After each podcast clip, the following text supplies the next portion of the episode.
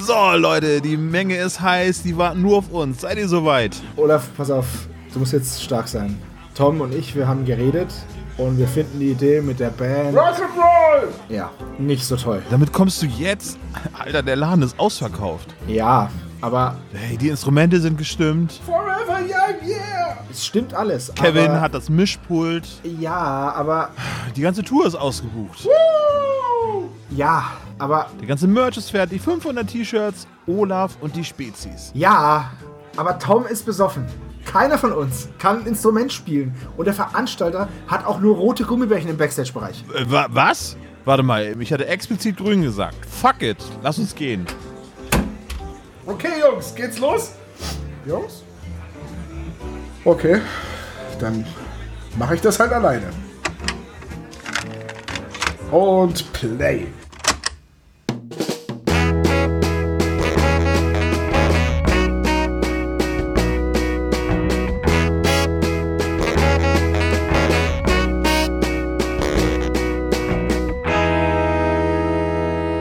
Spezial gelagerte Sonderpodcast. Drei Jungs analysieren jeden Fall. So, moin moin und herzlich willkommen zum spezial gelagerten Sonderpodcast. Ich begrüße meine beiden Kollegen. Achso, jetzt mal, mein Name sollte ich auch sagen. Ich bin der Olaf und ich begrüße meine Kollegen Sebastian.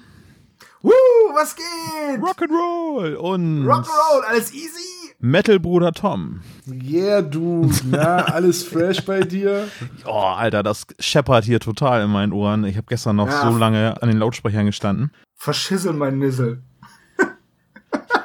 Der findige Hörer wird sicherlich schnell herausbekommen haben, dass wir heute über die drei Fragezeichen und die einzige Rock'n'Roll-Folge dieser Serie sprechen, nämlich die drei Fragezeichen und der letzte Song. Jetzt unterschlägst du aber ein bisschen die Musikpiraten. Ja, ich mir gerade, Alter, die als Hula Hoops, Mann. die Hula Hoops und die Die Hula Barbarians. Die, oh Mann, ey. Ey, wenn ich, wenn ich, wenn ich mit einer Rockband jemals eine Rockband mache, dann nenne ich die auf jeden Fall die Hula Hoops. Das, das klingt schon richtig nach Badass, oder? Es ist ein besserer Bandname als Morning Star. Ja, das klingt so Warte, nach das einer ist ja Country-Band eher, ne? So. Warte, warte, warte. Das, ich ich, ich verreil das gerade auch gar nicht. Das ist ja auch gar nicht Morning Star, das ist ja Moonlight Star. Der Morning Moonlight Star Star ist Edgar Wallace. Ähm, und Morning Star ist der Nachname von Lucifer. auch bei der Serie Lucifer. Ja, die ist ziemlich cool. Das ist alles Müll. Ja. Coole Namen gehen anders, meiner Meinung nach. Aber naja. Wie sollen sie denn heißen? Die drei Rock'n'Roller oder die vier Rock'n'Roller? Oder nennen Genau. uns nicht die Rolling Stones, obwohl wir alle fast die gleichen Vornamen haben. Da sind noch so ein paar ganz andere Sachen, über Ja, die wir nein. Äh, genau, aber ähm, schön, dass wir nachher darüber sprechen. Erst einmal sei euch die Frage gestellt, Jungs, was habt ihr denn so gehört? Sebastian? Oh, ich habe einiges gehört. Ähm, was möchte ich denn herausstellen? Äh, und zwar habe ich bei Audible in der letzten Woche habe ich es tatsächlich geschafft. Ich habe nichts anderes gemacht. Ich habe alle Staffeln von Monster 1983 gehört. Oha. Kannst du Ja. spoilerfrei äh, sagen, wie du es gefunden hast? Toll. Ich fand's super, weil in jeder Staffel passiert wieder was, was relevant genug ist, um die Staffel zu rechtfertigen. Wisst ihr, was ich meine? Es gibt ja so, Auch, auch in der dritten noch? ja, Okay. findest du nicht? Ich habe die dritte noch nicht gehört, aber ähm, wir hatten ja damals dieses Interview mit Eva Leon Menger geführt Ja. und da meinte er ja, dass er nicht wusste, ob es eine dritte Staffel geben wird. Und weil viele Leute wohl gemeckert haben, sie wollen nicht so Akte X-mäßig Twin Peaks-esque ein offenes Ende, Ja. hat er halt, sagte er, er hätte alle Antworten in der zweiten Staffel gegeben und hätte sich dann für die dritte wirklich was Neues überlegen müssen. Also, ich weiß, dass, das wusste ich nicht, dass das so entstanden ist. Ähm, und vor diesem Hintergrund, die dritte Staffel ist ein bisschen anders, weil die Erzählperspektive wechselt. Oder was heißt wechselt? Naja, doch, sie wechselt ein bisschen. Und ähm, das tut dem Ganzen aber keinen Abbruch und ist mega spannend von vorne bis hinten. Ja, doch. Also man merkt, dass das durch den Wechsel der Erzählperspektive das was anders ist. Aber ich hätte nicht gedacht, dass es daher kommt, dass nach der zweiten Staffel eventuell Schluss sein hätte sollen. Ich finde es trotzdem, es fühlt sich total organisch an. Und dieser erzählperspektivische Wechsel, der ist auch richtig cool. Also der hat mir zum Beispiel total gut gefallen und der hat überraschend gut funktioniert. Also er springt so durch, ohne das jetzt zu spoilern, er springt ins Jahr 95 und ins Jahr 83 immer so hin und her. Und ähm, in verschiedenen Perspektiven. Und das ist ziemlich, ziemlich cool gemacht. Also mir hat's mega gut gefallen. Sonst hätte ich es auch nicht, naja, das sind ja 30 Stunden. Sonst hätte ich es ja jetzt nicht am Stück gehört. Ich muss ja gerade, wo du sagst, dass der dritte Teil irgendwie die Perspektive wechselt, muss ich an Kyrandia denken. Ich weiß nicht, ob ihr das kennt. Legend of Kyrandia ja, von genau, Westworld, ja. die alten Point-and-Click Genau, richtig. Und im dritten Teil ähm, spielt man der dann auf einmal äh, aus der Sicht des Bösewichts. Ja, wobei so richtig böse Nein. ist dieser Harlekin auch nicht. Ich meine, er versucht jemandem ein Eichhörnchen in den Schlafsack zu stecken. Wie böse ist das denn? Oh, ich würde mich voll freuen, wenn jemand ein Eichhörnchen in mein Schlafsack stecken würde. Ich mag Eichhörnchen. naja, aber Malcolm war ja im Prinzip in den ersten beiden Teilen eher so der Widersacher. So, ne? Ich habe keine Hast Ahnung, du die was er damals redet. gespielt, als die rauskamen? Ich habe die damals gespielt, als sie rauskamen, ja. Ja, okay, gut. Weil ich war ja schon immer so ein LucasArts-Kind und äh, bin ja nun ein bisschen jünger als du. Dementsprechend kenne ich Kyrandia nur so. Ich habe es mal angefangen zu spielen, aber. Also ich habe nur Kyrandia 3 gespielt, als es rausgekommen ist. Kyrandia 3 hatte diesen furchtbar bescheuerten Twist, dass du äh, quasi die Gesinnung deines Charakters einstellen konntest für die Dialoge. Ja, Ne? richtig. Was so überhaupt gar keine Änderungen aus oder Auswirkungen hatte. Also während ihr jetzt hier rumnerdet, gehe ich mir jetzt Rock'n'Roll-mäßig ein Bier holen. Das ist ein Spiel von Westwood Studios, die uns wunderbare Spiele wie Command Conquer beschert haben, zum Beispiel. Und Dune. Und Lands of Lore und ach, das habe ich alles gespielt. Und ich weiß nicht, ob du das gespielt hast, äh, ein Point-Click-Adventure zu Blade Runner. Ja, das Blade Runner Point and Click, das ist ziemlich cool einfach auch. Weil ähm, das hatte ja unterschiedliche Ausgänge. Das war, du musst, warst ja quasi, du warst nicht der Hauptcharakter aus dem Film. Ja. Du warst nicht äh, Decker, sondern du warst ein anderer Blade Runner und hast Replikanten, äh, Replikantin heißen sie ja auf Deutsch, gejagt. Und das war ja je nach Spieldurchgang immer jemand anderes. Richtig. Äh, Westwood, ach, es ist so schade, dass es die nicht mehr gibt, dass EA die geschluckt hat. Und was jetzt gerade Command Conquer angetan wird, traurige Geschichte. Ja.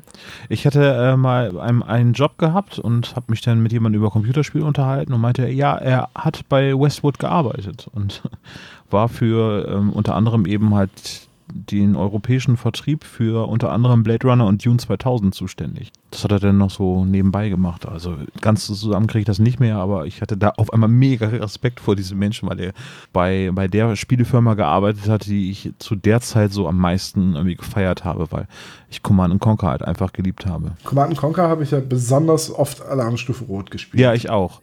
Bis zum Erbrechen eigentlich äh, Alarmstufe Rot äh, und dann mit Erweiterungen. Also die beiden Erweiterungen, es gab dann noch Aftermath und oh, ich weiß nicht mehr, wie der, die zweite Erweiterung hieß, aber dann gab es eben halt noch irgendwie mehrere tolle Einheiten mit dazu, die, die haben mich total in den Bann gezogen, weil wir die auch über LAN spielen konnten. Ne? Also das war dann noch ein BNC-Netzwerk, das heißt, man hatte irgendwie so ein durchgehendes Kabel und das ganze Netzwerk funktionierte ohne Switch oder äh, Hub oder irgendetwas. Äh, nur wenn jemand auf das Kabel getreten ist, dann ist das ganze Netzwerk zusammengebrochen. Oder eben, falls jemand zwei Einheiten äh, oder zwei Bildschirme voller Einheiten irgendwie markiert hat und die dann bei Alarmstufe Rot irgendwie auf die gegnerische ähm, Base geschickt hat, dann ist das Netzwerk auch zusammengebrochen. Ja, T tatsächlich, äh, so LAN-Partys sind ja mit heutzutage mit Breitband, DSL-Anbindung und Online-Multiplayer ähm, komplett in den, ins Hintertreffen geraten. Aber so LAN-Party bei uns war eigentlich immer, dass sechs Leute sich treffen, ihre Rechner an den Switch anbauen. Und bei einem klappt die Technik immer nicht, aber das ist den anderen fünf egal, weil die können ja spielen. Richtig, genau. Und dann muss man dann, man probiert es dann, dann ist einer dabei, das ist der Computer-Nerd, der probiert es dann die ganze Zeit, während die anderen schon mal loszocken. Zwei Stunden später ist dann der dritte auch fertig, hat dann aber einen Schrott-PC und dann wechselst du zu Battlefield Vietnam. als ich Christine kennengelernt habe, ähm, habe ich an dem Wochenende, kurz nachdem wir zusammengekommen waren, ha- hatten wir eine LAN-Party schon ewig geplant und ich wollte ihr sagen, dass ich an dem Wochenende keine Zeit habe und habe gesagt, du, äh, pass auf, am Wochenende ist LAN-Party und sie sagt, geil, was wird gezockt? Und ich so, hm, okay, warte, ich kläre das mal eben. Äh, kann ich meine Freundin mitbringen? Ja, cool, okay. Äh, Wir sitzen, und ich habe einen Kumpel, der auf LAN-Partys grundsätzlich keine Hosen trägt. ja? So, Sympathischer du, Mann. du selbst, ne? immer- ja, apropos, äh, wir hatten ja gedacht, als neues Patreon-Ziel, wir werden nackt podcasten. Ne? Ähm, Ja, definitiv. was? Sebo macht das schon seit 40 Folgen. Oder? so. Ich wollte gerade sagen, wo ist denn da die Neuigkeit? Äh, Tom, was hast du denn so gehört? ähm, ich habe da so eine äh, Metalband entdeckt, Die heißen Lords of the Trident. Die machen Oh, grandiosen schon, ja. Power Metal. ja, ich weiß, aber ich dachte, ich nutze die Plattform einfach mal und mache Werbung für die Jungs. Und ich empfehle dieses Mal einfach zwei andere Lieder. Okay, Oh Mann. Und zwar möchte ich, dass Sebastian in unsere Spotify-Playliste hinzufügt Brothers of Cain und Wind of the Storm. Okay, Brothers of Cain. Ich find's schön, dass Tom immer wieder was Neuem um die Ecke kommt.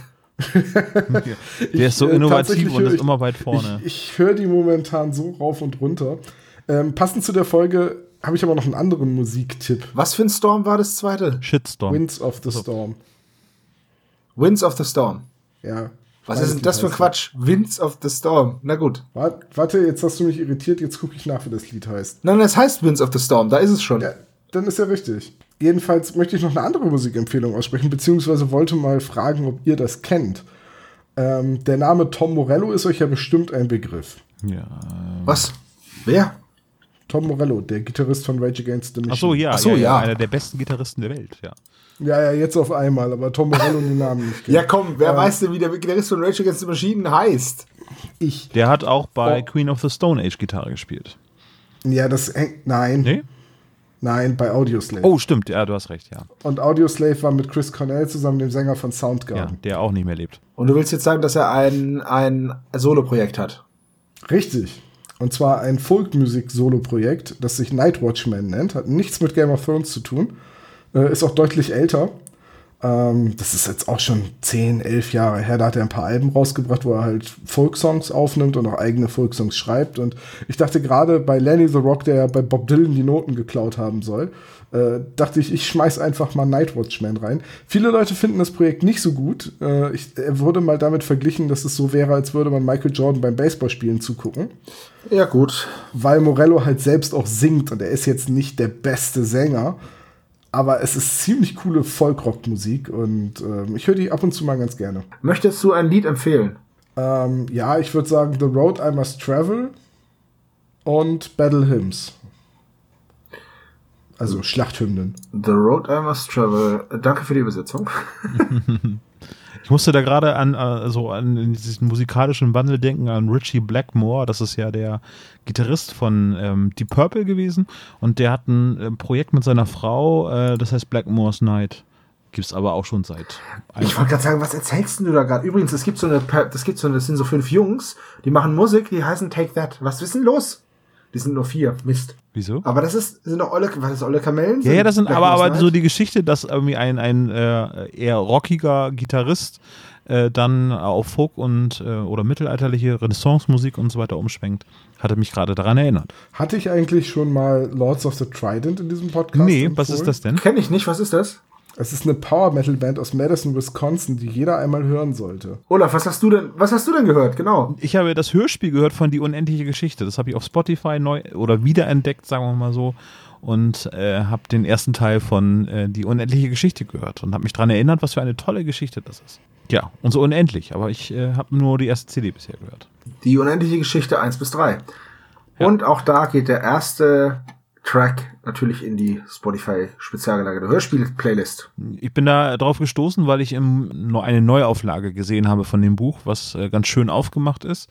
Und äh, wenn ein, also ein Buch neu aufgelegt wird, so eine richtig schöne ähm, Aufmachung, finde ich das sehr, sehr spannend. Ich hatte mir äh, eine Neuauflage von Alice in Wunderland gekauft und Alice hinter den Spiegeln, die tatsächlich als Doppelband erscheint und das Buch kann man eben halt drehen. Also das heißt, das Cover auf der Rückseite Alice hinter dem Spiegel ist tatsächlich spiegelverkehrt und es ist wunderschön koloriert und illustriert. Dementsprechend äh, habe ich mir das damals gekauft, weil ich gedacht habe, na, Alice im Wunderland ist so ein Klassiker, den man mal im äh, Bücherregal stehen haben kann. Jetzt bei der unendlichen Geschichte überlege ich auch, mir diese neue illustrierte Version zu kaufen, habe aber erstmal wieder das Hörspiel gehört. Deswegen fand ich das ganz schön. Und ich wusste gar nicht, dass äh, schon im ersten Teil äh, quasi die große Lösung im Prinzip schon dem Hörer bzw. Leser so hingeworfen wird. Sehr schön. Ja, können wir einen Haken dran machen, so Machen wir schön Haken dran? So, ja. Genau. Ja, wie, wie man das halt so macht vor einem Rockkonzert. So, check. Unsere Mic check Setlist eins. sieht jetzt vor, dass wir einen Hammer-Song haben, nämlich den letzten Song. Apropos, der Oh. letzte Song. Klein, kleines Vorgespräch zum Warmwerden. Was sind denn eure liebsten letzten Songs? Ähm, Könnte Da ich nicht weiß, was ein letzter Song ist. Und Ich werde es euch mal vorstellen. Also bei den Ärzten äh, ist traditionell eigentlich immer das letzte offizielle Lied zu spät. Und ich finde, Okay. ein Ärztekonzert ist nicht vollständig, wenn nicht zu spät gespielt. Okay, ich glaube, bei Sabaton ist es Swedish Pagans, Mhm. Der ziemlich geil ist. Aber die haben auch ein Album rausgebracht, der heißt, das heißt The Last Stand. Und da ist der letzte Song ähm, The Last Battle, also vor den Bonustracks. Mhm. Und der ist ziemlich gut. The Last Battle von Sabaton von, vom Album The Last Stand.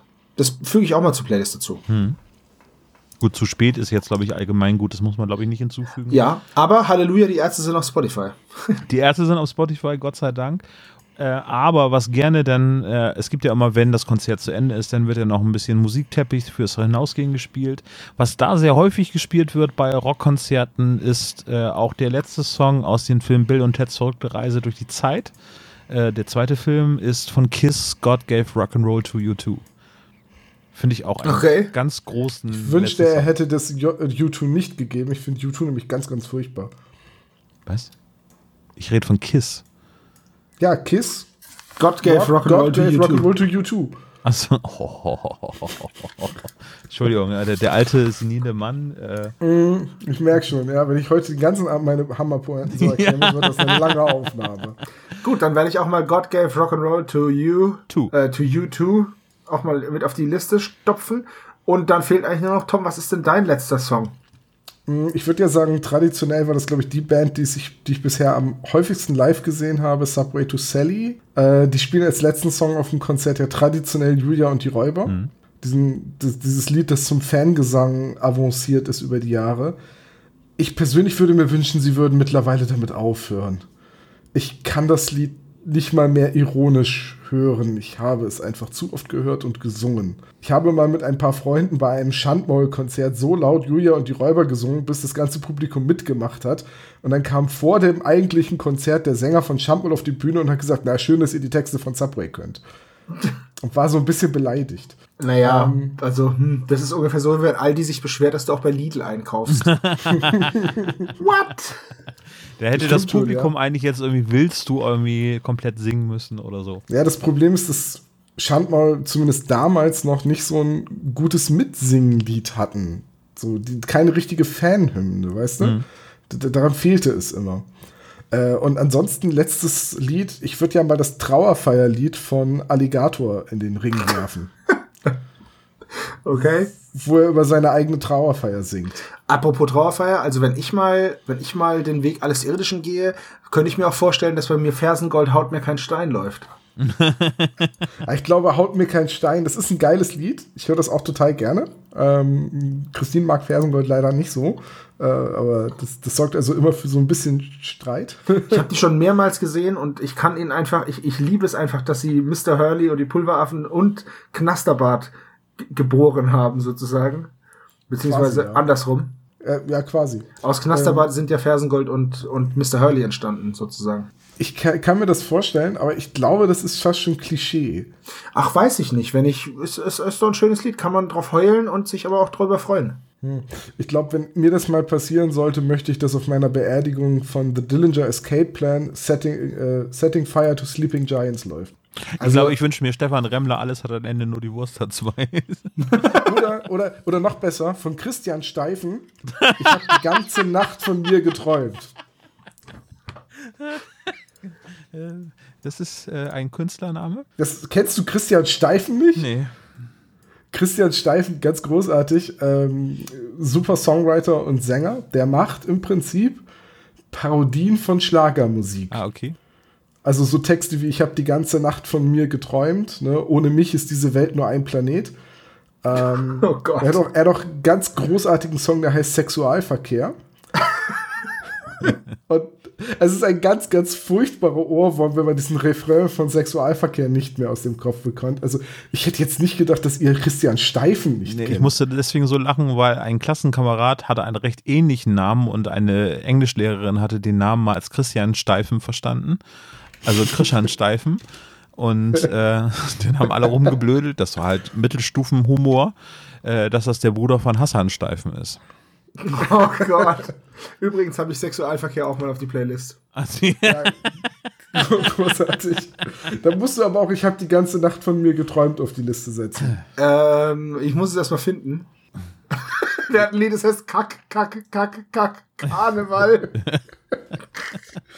oh nein. Warte. Folgen. So. Sehr gut. Äh, also der letzte nicht. Song aus dem Jahr 2015 als Buch und 2016 als Hörspiel erschienen. Ja, 7. Juli 2015 habe ich als das Veröffentlichungsdatum vom Buch. Ja. Ich auch. Und äh, ich finde, sehe gerade im Klappen in der Hülle, also bei der Sprecherliste, die Partygäste. Bei der Records Release Party am 8. Mai 2016 wurden in Hasselburg die Gäste aufgenommen. Da wäre ich, Yeah, forever young. da, da wär ich gerne dabei gewesen. Kann ich wenigstens sagen, ich habe bei diesem Hörspiel mitgesprochen. Weißt du, was mir bei diesen ganzen Gästen gefehlt hat? Einfach den einen Typen, der die Courage hat, von hinten einmal Freebird zu rufen. das fehlte total. Ja. Ich habe das jedes Mal gemacht, wenn ich die Folge gehört habe. Ich saß im Auto und habe Freebird geschrien. Ja. Äh, wollen, wir, Was leicht seltsam ist, aber war lustig. wollen wir über die Sprecher reden? Ja, lass uns über die Sprecher reden. Gott sind das viele Sprecher. Ganze Menge, ne? Und es sind noch nicht mal alle aufgeführt, wie wir eben festgestellt haben im Vorgespräch. Aber erst einmal, Karin Ninneweg ist äh, gestern, äh, Zeit der Aufnahme, 80 Jahre alt geworden. Herzlichen Glückwunsch, Oh Tante Gott, ich, Mathilda. ich hab, du hast mir gerade so einen Schrecken eingejagt, das glaubst du nicht. Weil- Du hast gerade auch gedacht, ne? ja, ja, ja. Das letzte Mal, immer wenn wir in letzter Zeit über irgendwelche Sprecher reden, so gerade so die Veteranen, dann ist denen gerade irgendwas Schlimmes passiert. Mir geht auch jedes Mal der Stift, wenn irgendein Bild von einem Bekannten äh, in Schwarz-Weiß auf Facebook gepostet wird. Irgendjemand, also ich glaube, es war mal Europa, hat irgendeinem Sprecher zum Geburtstag, ich glaube Holger Malich, irgendwie zum Geburtstag gratuliert und das Bild halt in Schwarz-Weiß abgebildet und alle Leute bei Facebook, oh nein, ist Inspektor du gestorben. ein- Wie alt ist Karin Lindewig geworden? 80 Jahre. Nee, 82. 82? Ja. Wollte ich nur kurz, weil die ist 1937 geboren. Ah, dann äh, bin ich äh, wieder hier dem schlecht recherchierten Internet zum Opfer gefallen. Kein Problem, dafür bin ich ja da. Ja, danke, äh, Sebastian. Ja, wunderbar. Sie sieht immer noch sehr knackig aus, wie äh, Lenny the Rock sagen würde. Und ist immer noch die coolste Facebook-Nutzerin, die ich kenne. Also, äh, wenn ich mir das vorstelle, dass meine Oma oder mittlerweile meine Mutter irgendwie so auf Facebook unterwegs wäre, das würde ich sehr, sehr feiern. Ja. Naja, auf jeden Fall, äh, ein neuer Onkel Titus ist dabei. Rüdiger Schulzki. Ich glaube, zum ersten Mal, glaube ich, in dieser Folge tritt er auf, ne? Ja, das ist die erste Folge, in der ähm, Rüdiger Schulzki die Rolle des Onkel Titus übernommen hat. Inspektor Ko- Kotter, ähm, Lenny the Rock, Peter Kirchberger, der ist auch schon lange bei den drei Fragezeichen dabei, ne? Unter anderem, mir ist er am präsentesten bei der Silbernen Spinne als, äh, ähm, als Kellner, äh, der die Bestellung der drei Fragezeichen aufnimmt, als die ihr Walkie-Talkie unter den Tisch stellen. Bin ich jetzt, da bin ich Das ist die kleinste Rolle überhaupt, die er wahrscheinlich gesprochen hat. Das sind so Dinge, da könnte ich jetzt auch sagen, dass er zum Beispiel bei Billy und Zottel mitgespielt hat. Den Herrn Tietjen. Bei Pferdeliebe auf den ersten Blick hat er den Herrn Tietjen gesprochen. Ah. Okay. Äh, ja, weiter. Medias Res hier. Sex Sandler taucht wieder auf. Sexhändler. Der Sexhändler. Allerdings mit einem neuen Sprecher. Aber der hat den schon mehrmals gesprochen, ne? Das stimmt, aber das fällt, da fällt mir ein, dass ich nachsehen wollte, warum das nicht mehr der Sprecher aus den Musikpiraten macht. Ich habe da so eine Vermutung, bei, was ja mit vielen Sprechern aus den älteren Folgen ist. Denn, denn Sex Sandler war früher, wenn ich das jetzt gerade richtig habe, Andreas Mannkopf. Und den habe ich noch nie gegoogelt und deswegen muss ich das jetzt einmal tun. Ähm, ja, tot. Seit 2015. Das, gut, das erklärt's Ja. und äh, stimmt mich etwas traurig. Weil, das, weil er unter anderem ja auch äh, Synchronsprecher war in äh, Spaceballs. Dieser Film. Ja. Ja, ich mal kennen den? Film. Lass uns die Wüste durchkämmen. Ja, Waldi. Oh. Sex Sandler hat John Candy, also Andreas Mannkopf hat John Candy, also den Mütter. Halb Mensch, ja, halb, halb Mensch, halb Köter. Köter. Ja, richtig. Großartiger Film. Und, eben. Und äh, ja, ist leider 2015 laut Wikipedia nach langer, schwerer Krankheit gestorben. Ja, das ist echt blöd. Ja, aber gut. Ähm, so ist es leider mit vielen Sprechern aus der Zeit. Gerade von der Originalbesetzung, denk, man muss sich ja auch vor Augen halten, wenn Karin, Karin Linebeck jetzt mit äh, 82 noch die Folgen synchronisiert und sie macht das seit 1979. Mhm. Dann macht sie das quasi ihr halbes Leben lang. Gut, bei den Verrückt, ne? Sprechern von den drei Fragezeichen ist es quasi ihr ganzes erwachsenes Leben lang und noch ein paar Jahre ihres Jugendalters. Also 40 Jahre ist halt einfach auch echt schon eine lange Zeit. Ich glaube, so lange lief nicht mal am Stück Doctor Who, oder? Mm, Doch, ich glaube schon. Warte, ich guck's jetzt Aber nach. selbst da hat ja, gibt es ja keinen ja, 63 bis durchgehende. 84, 86 bis 89 und dann wieder ab 2005. Ja, aber auch selbst da gab es ja kein durchgehendes Ensemble. Nee, da, da musste man ja schon den Quatsch mit diesen Time Lords einbauen. Ja. Gut, es waren auch weniger als 40 Jahre. Gefühlt waren das mehr, aber ja, schon richtig, ja. Na, die Time Lords, also er war ja von Anfang an ein Time Lord, soweit ich das so richtig in Erinnerung habe, aber äh, dass sie die Reinkarnationen haben, ne, das ist halt das, was, was du meinst, glaube ich, ne? Ja. Tod und Krieg auf der ganzen Welt. Es könnte mir Ähm, nichts egaler sein. Im Ahnung, Regenwald wo- werden Bäume gefällt. Ich bin ja auch nur Ähm. eher so ein Juhu-Hörer, ähm, Hörer. also alles, was. Ich habe das tatsächlich mal versucht und habe mir die erste Staffel dieser Neuverfilmung angeguckt. Ähm, wie hieß? Eccleston war der erste Ja. Doktor in der Neuauflage. Ne? Hat mich überhaupt nicht abgeholt und nicht angesprochen. Ich habe gehört, die David Tennant Staffeln sollen sehr Ich gut liebe sein, David aber den hat man ja. dann ja durch Matt Smith ersetzt. Da habe ich schon wieder keinen Bock mehr drauf. Also Ja, auch Matt Smith war auch ganz gut. Ich konnte mit Peter Capaldi nicht so viel anfangen. In der ersten Staffel war der halt wirklich so, so anders war als Tennant. Ich meine, jeder hat irgendwie seinen eigenen Aspekt da reingebracht. Ich habe jetzt, äh, sie habe ich noch nicht, äh, also den 13. Doktor habe ich noch nicht. Äh, Jodie Whittaker heißt die Frau. Genau, danke schön. Ähm, die habe ich noch nicht in Action gesehen. Peter Capaldi ist am Ende äh, besser geworden. So, ich weiß nicht, woran das liegt, weil er wahrscheinlich dann so ein bisschen sympathischer geworden ist. Aber David Tennant als Dr. Who fand ich immer herausragend. Ja, irgendwann. Kommt, kommt auf die viel zu lange, muss ich noch gucken, Liste. Aber es liegt auch, glaube ich, daran, dass ähm, der Showrunner da ziemlich gut äh, bei der Sache war, bei der Tennant-Ära und ähm, ja, äh, und es ganz tolle Geschichten dabei waren. Also die, die.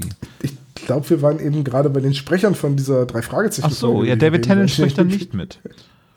Nein, aber ähm, Tim Durnell, der äh, unangenehme Partygast und andere Musiker, wird gesprochen von Douglas Welbert, den, der auch schon öfters bei den drei Fragezeichen aufgetreten ist und aus äh, Filmrollen ist er mir eigentlich nur aus Gabelstaplerfahrer Klaus bekannt. ja, Ich glaube, das habe ich hier schon mal erwähnt. schon mal Er ist der Typ, der auf den Gabelstapler aufgespielt Für mich wird. ist er halt immer noch beim Roten Piraten die, die, die einprägendste Rolle, finde ich. Ich muss gerade mal gucken. Ähm, der hat ja nun, oh ja, das sind doch mittlerweile einige drei Fragezeichen-Folgen. Automafia, Angriff der Computerviren, Mhm. Dreitag, Diamantenschmuggel, finstere Rivale, also doch schon einige. Ähm, und so zieht sich das eigentlich durch die ganze Folge. Also wie so ein Best-of hat man hier viele alte Sprecher, die zu der Zeit noch aktiv waren. Und halt auch viele so kleine Rollen. Also die Kellnerin, die original einen Satz sagt, ist in der Sprecherliste aufgeführt. Ja, aber nicht der unbekannte äh, Mann auf dem Schrottplatz, ne?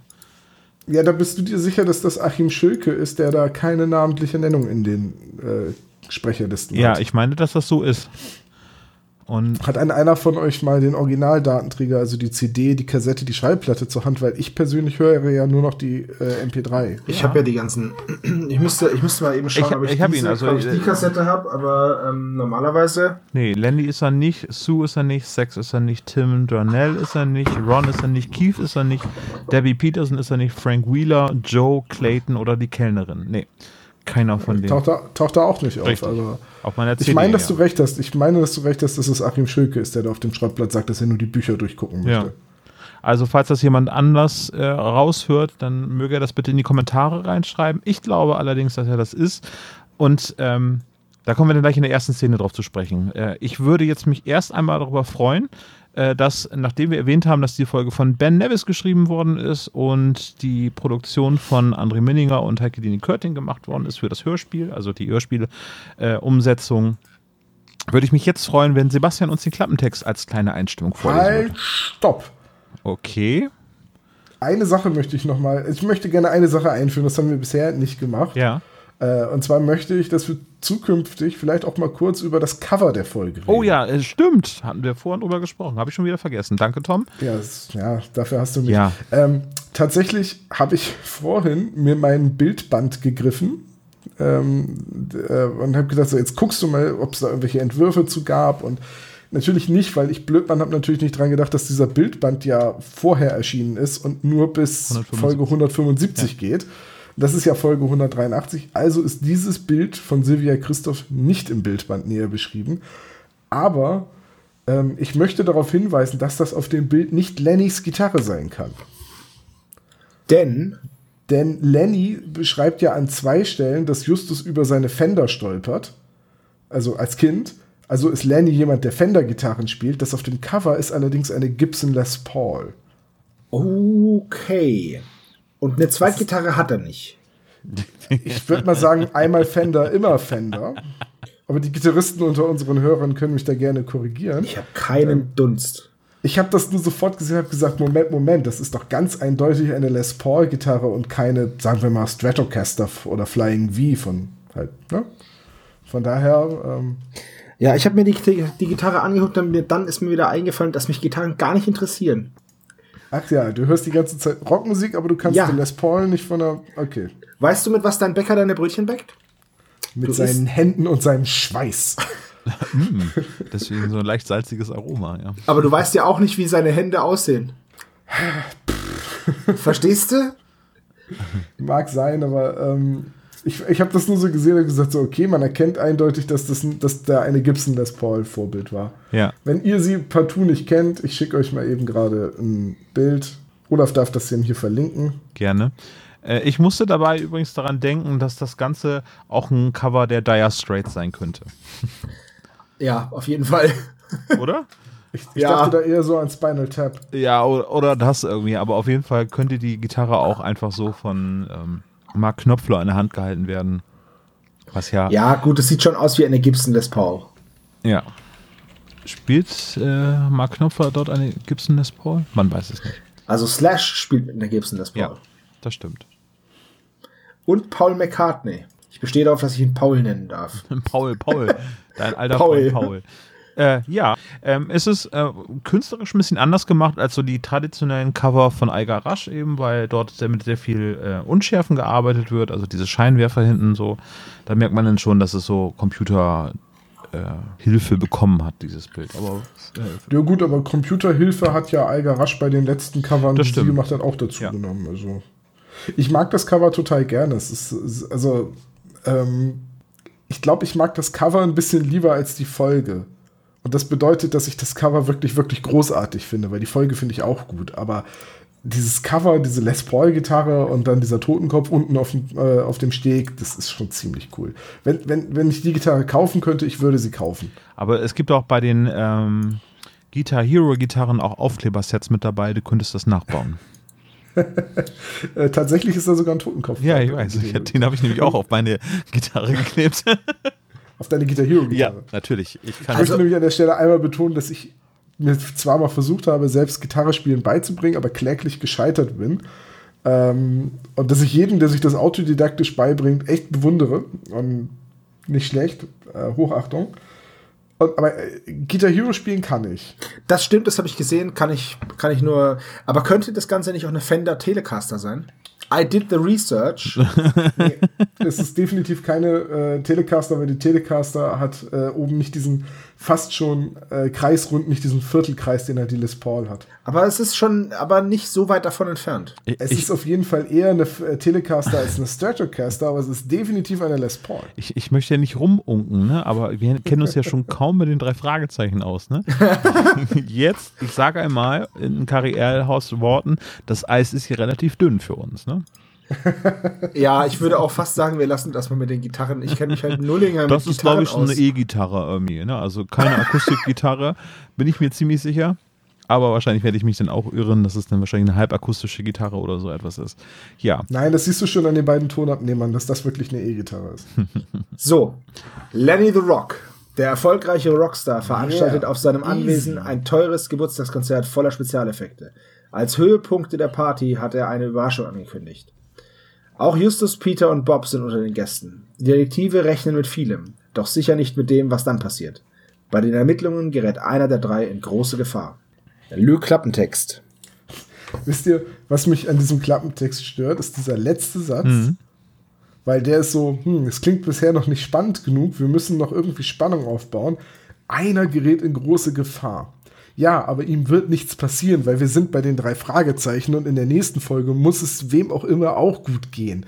Also, da wird jetzt niemand sterben, der, also da wird niemand irgendwie ähm, sich zur Ruhe setzen, wie auch immer. Das, dieser letzte Satz ist einfach so komplett obsolet. Siehst du, wir sollten wirklich diesen Game of Thrones Podcast machen, weil dann können wir sagen, irgendwie, es geht zwar nächste Woche eine Folge, aber es kann trotzdem jemand sterben. Ja, keine Sorge, bei ähm, Game of Thrones wurde mittlerweile auch die Plot Armor erfunden in Westeros. Ja. Ja, ja. Mehrfach. Aber da reden wir jetzt nicht drüber. Nein, bitte nicht. Meine Laune ist heute eigentlich einigermaßen gut. Äh, ja, äh, aber ansonsten solider Klappentext. Den letzten Satz könnte man streichen, ne, aber es kommt doch alles, als man denkt, würde vielleicht auch reichen, aber wahrscheinlich ist das nicht reißerisch genug. Weil, Ich hätte es cool gefunden, wenn als letzter Satz einfach nur so easy da steht. Ja, aber nur so ein E und ein Z. da können wir gleich mit der ersten äh, Szene gleich am Schrottplatz einsteigen. Also Sebastian, hast du einen Titel für die Szene? Äh, nee, weil ich auch gar keine, gar keine ähm, Zusammenfassung dieses Mal geschrieben habe. Ich habe einen Titel. Oh, vielen Dank. Ich habe Ihnen noch etwas von meinem Müll mitgebracht. genau, ja. ja, genau. Erste Szene auf dem Schrottplatz. Ähm, äh, Onkel Titus bekommt Besuch von seinem alten Kumpel, kann man das so sagen? Nanny Ja. the Rock. Natürlich, der kommt ja rein und, und sprüht ja schon vor lauter Begeisterung. Yay! Und der wird 65 Jahre. Da habe ich mich gefragt, wenn das Kumpel sind, sind die ungefähr gleich alt? Weil eigentlich wird ja nicht so viel über das Alter von Tante Mathilda und Onkel Titus so verraten, aber sind die 65 mittlerweile? Naja, Olaf, guck mal, wir sind auch Kumpels und du bist echt schon viel älter als ich. Ja, das stimmt. ja, ich meine, du, du bist quasi Lenny the Rock. Ja. Ja. Okay, Olaf, muss ich denn auch so überkandidelt erster reden Podcast. und yay! Wenn Mathilda, du 65 siehst ja immer noch knackig aus. Ich muss an der Stelle einmal sagen, dass sowas ist für mich immer mit sehr, sehr viel Fremdscham besetzt. Ja, ist schon ziemlich cringe, ne? Weil es soll halt irgendwie so äh, cool klingen oder so, so Rocker-Klischee-mäßig. Und ich muss da immer an was ganz anderes denken. Äh, es gab nämlich mal eine Folge vom Großstadtrevier, das Raubkopien- und Killerspiel-Debatte aufgegriffen hat. Ach du lieber Gott. Und da wurden die raubkopierten Killerspiele äh, in einem leeren LKW-Benzintank über die Grenze geschmuggelt. Und da gab es so eine Szene, wo jemand den LKW-Tank halt aufschlug und dann fielen da diese ganzen Killerspiel-CD-Hüllen raus. Und dann waren das nicht mehr die Euroboxen, also diese DVD-Hüllen, sondern auch diese klassischen äh, quadratischen CD-Hüllen. und, und alle so, die schmuggeln Killerspiele.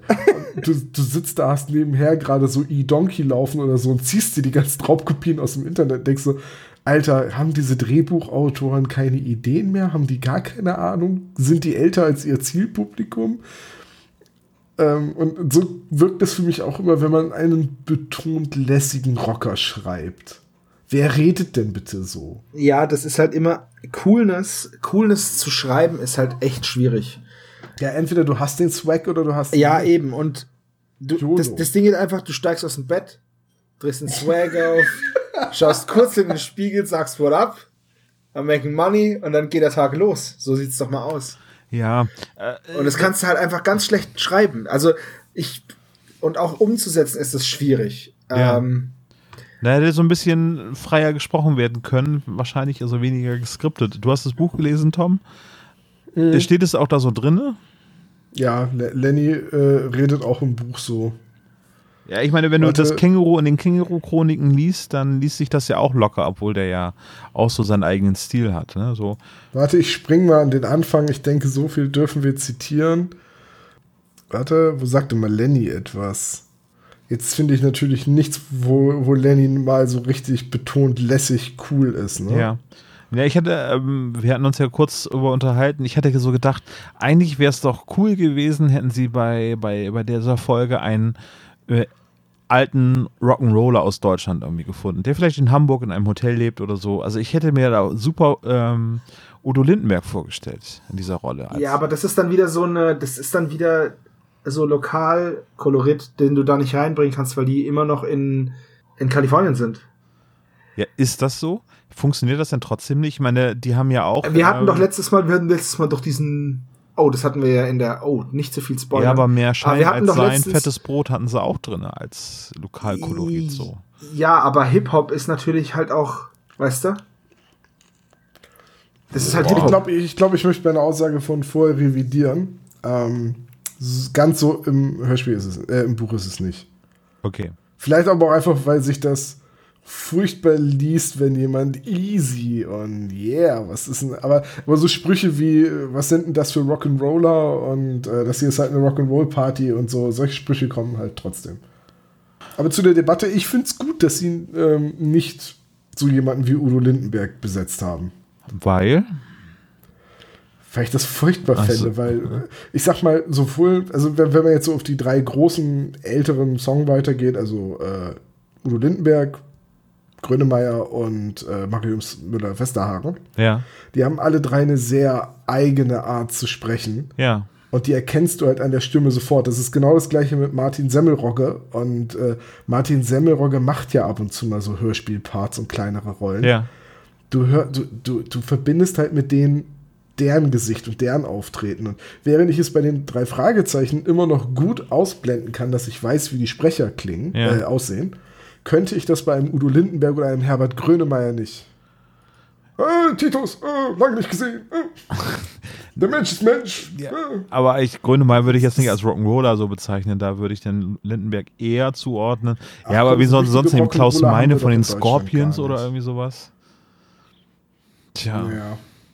Naja, also äh, ja, es ist ein bisschen komisch. Also der Rock'n'Roll äh, kommt da nicht so richtig rüber, finde ich, in diesem Teil. Aber sonst. Nee, aber das ist, das ist auch später in, in den Gesangspassagen, wenn Lenny dann singt, beziehungsweise er wird ja mehr gesprochen gesungen von Peter Kirchberger, damit man halt auch versteht, was er sagt, so der Text.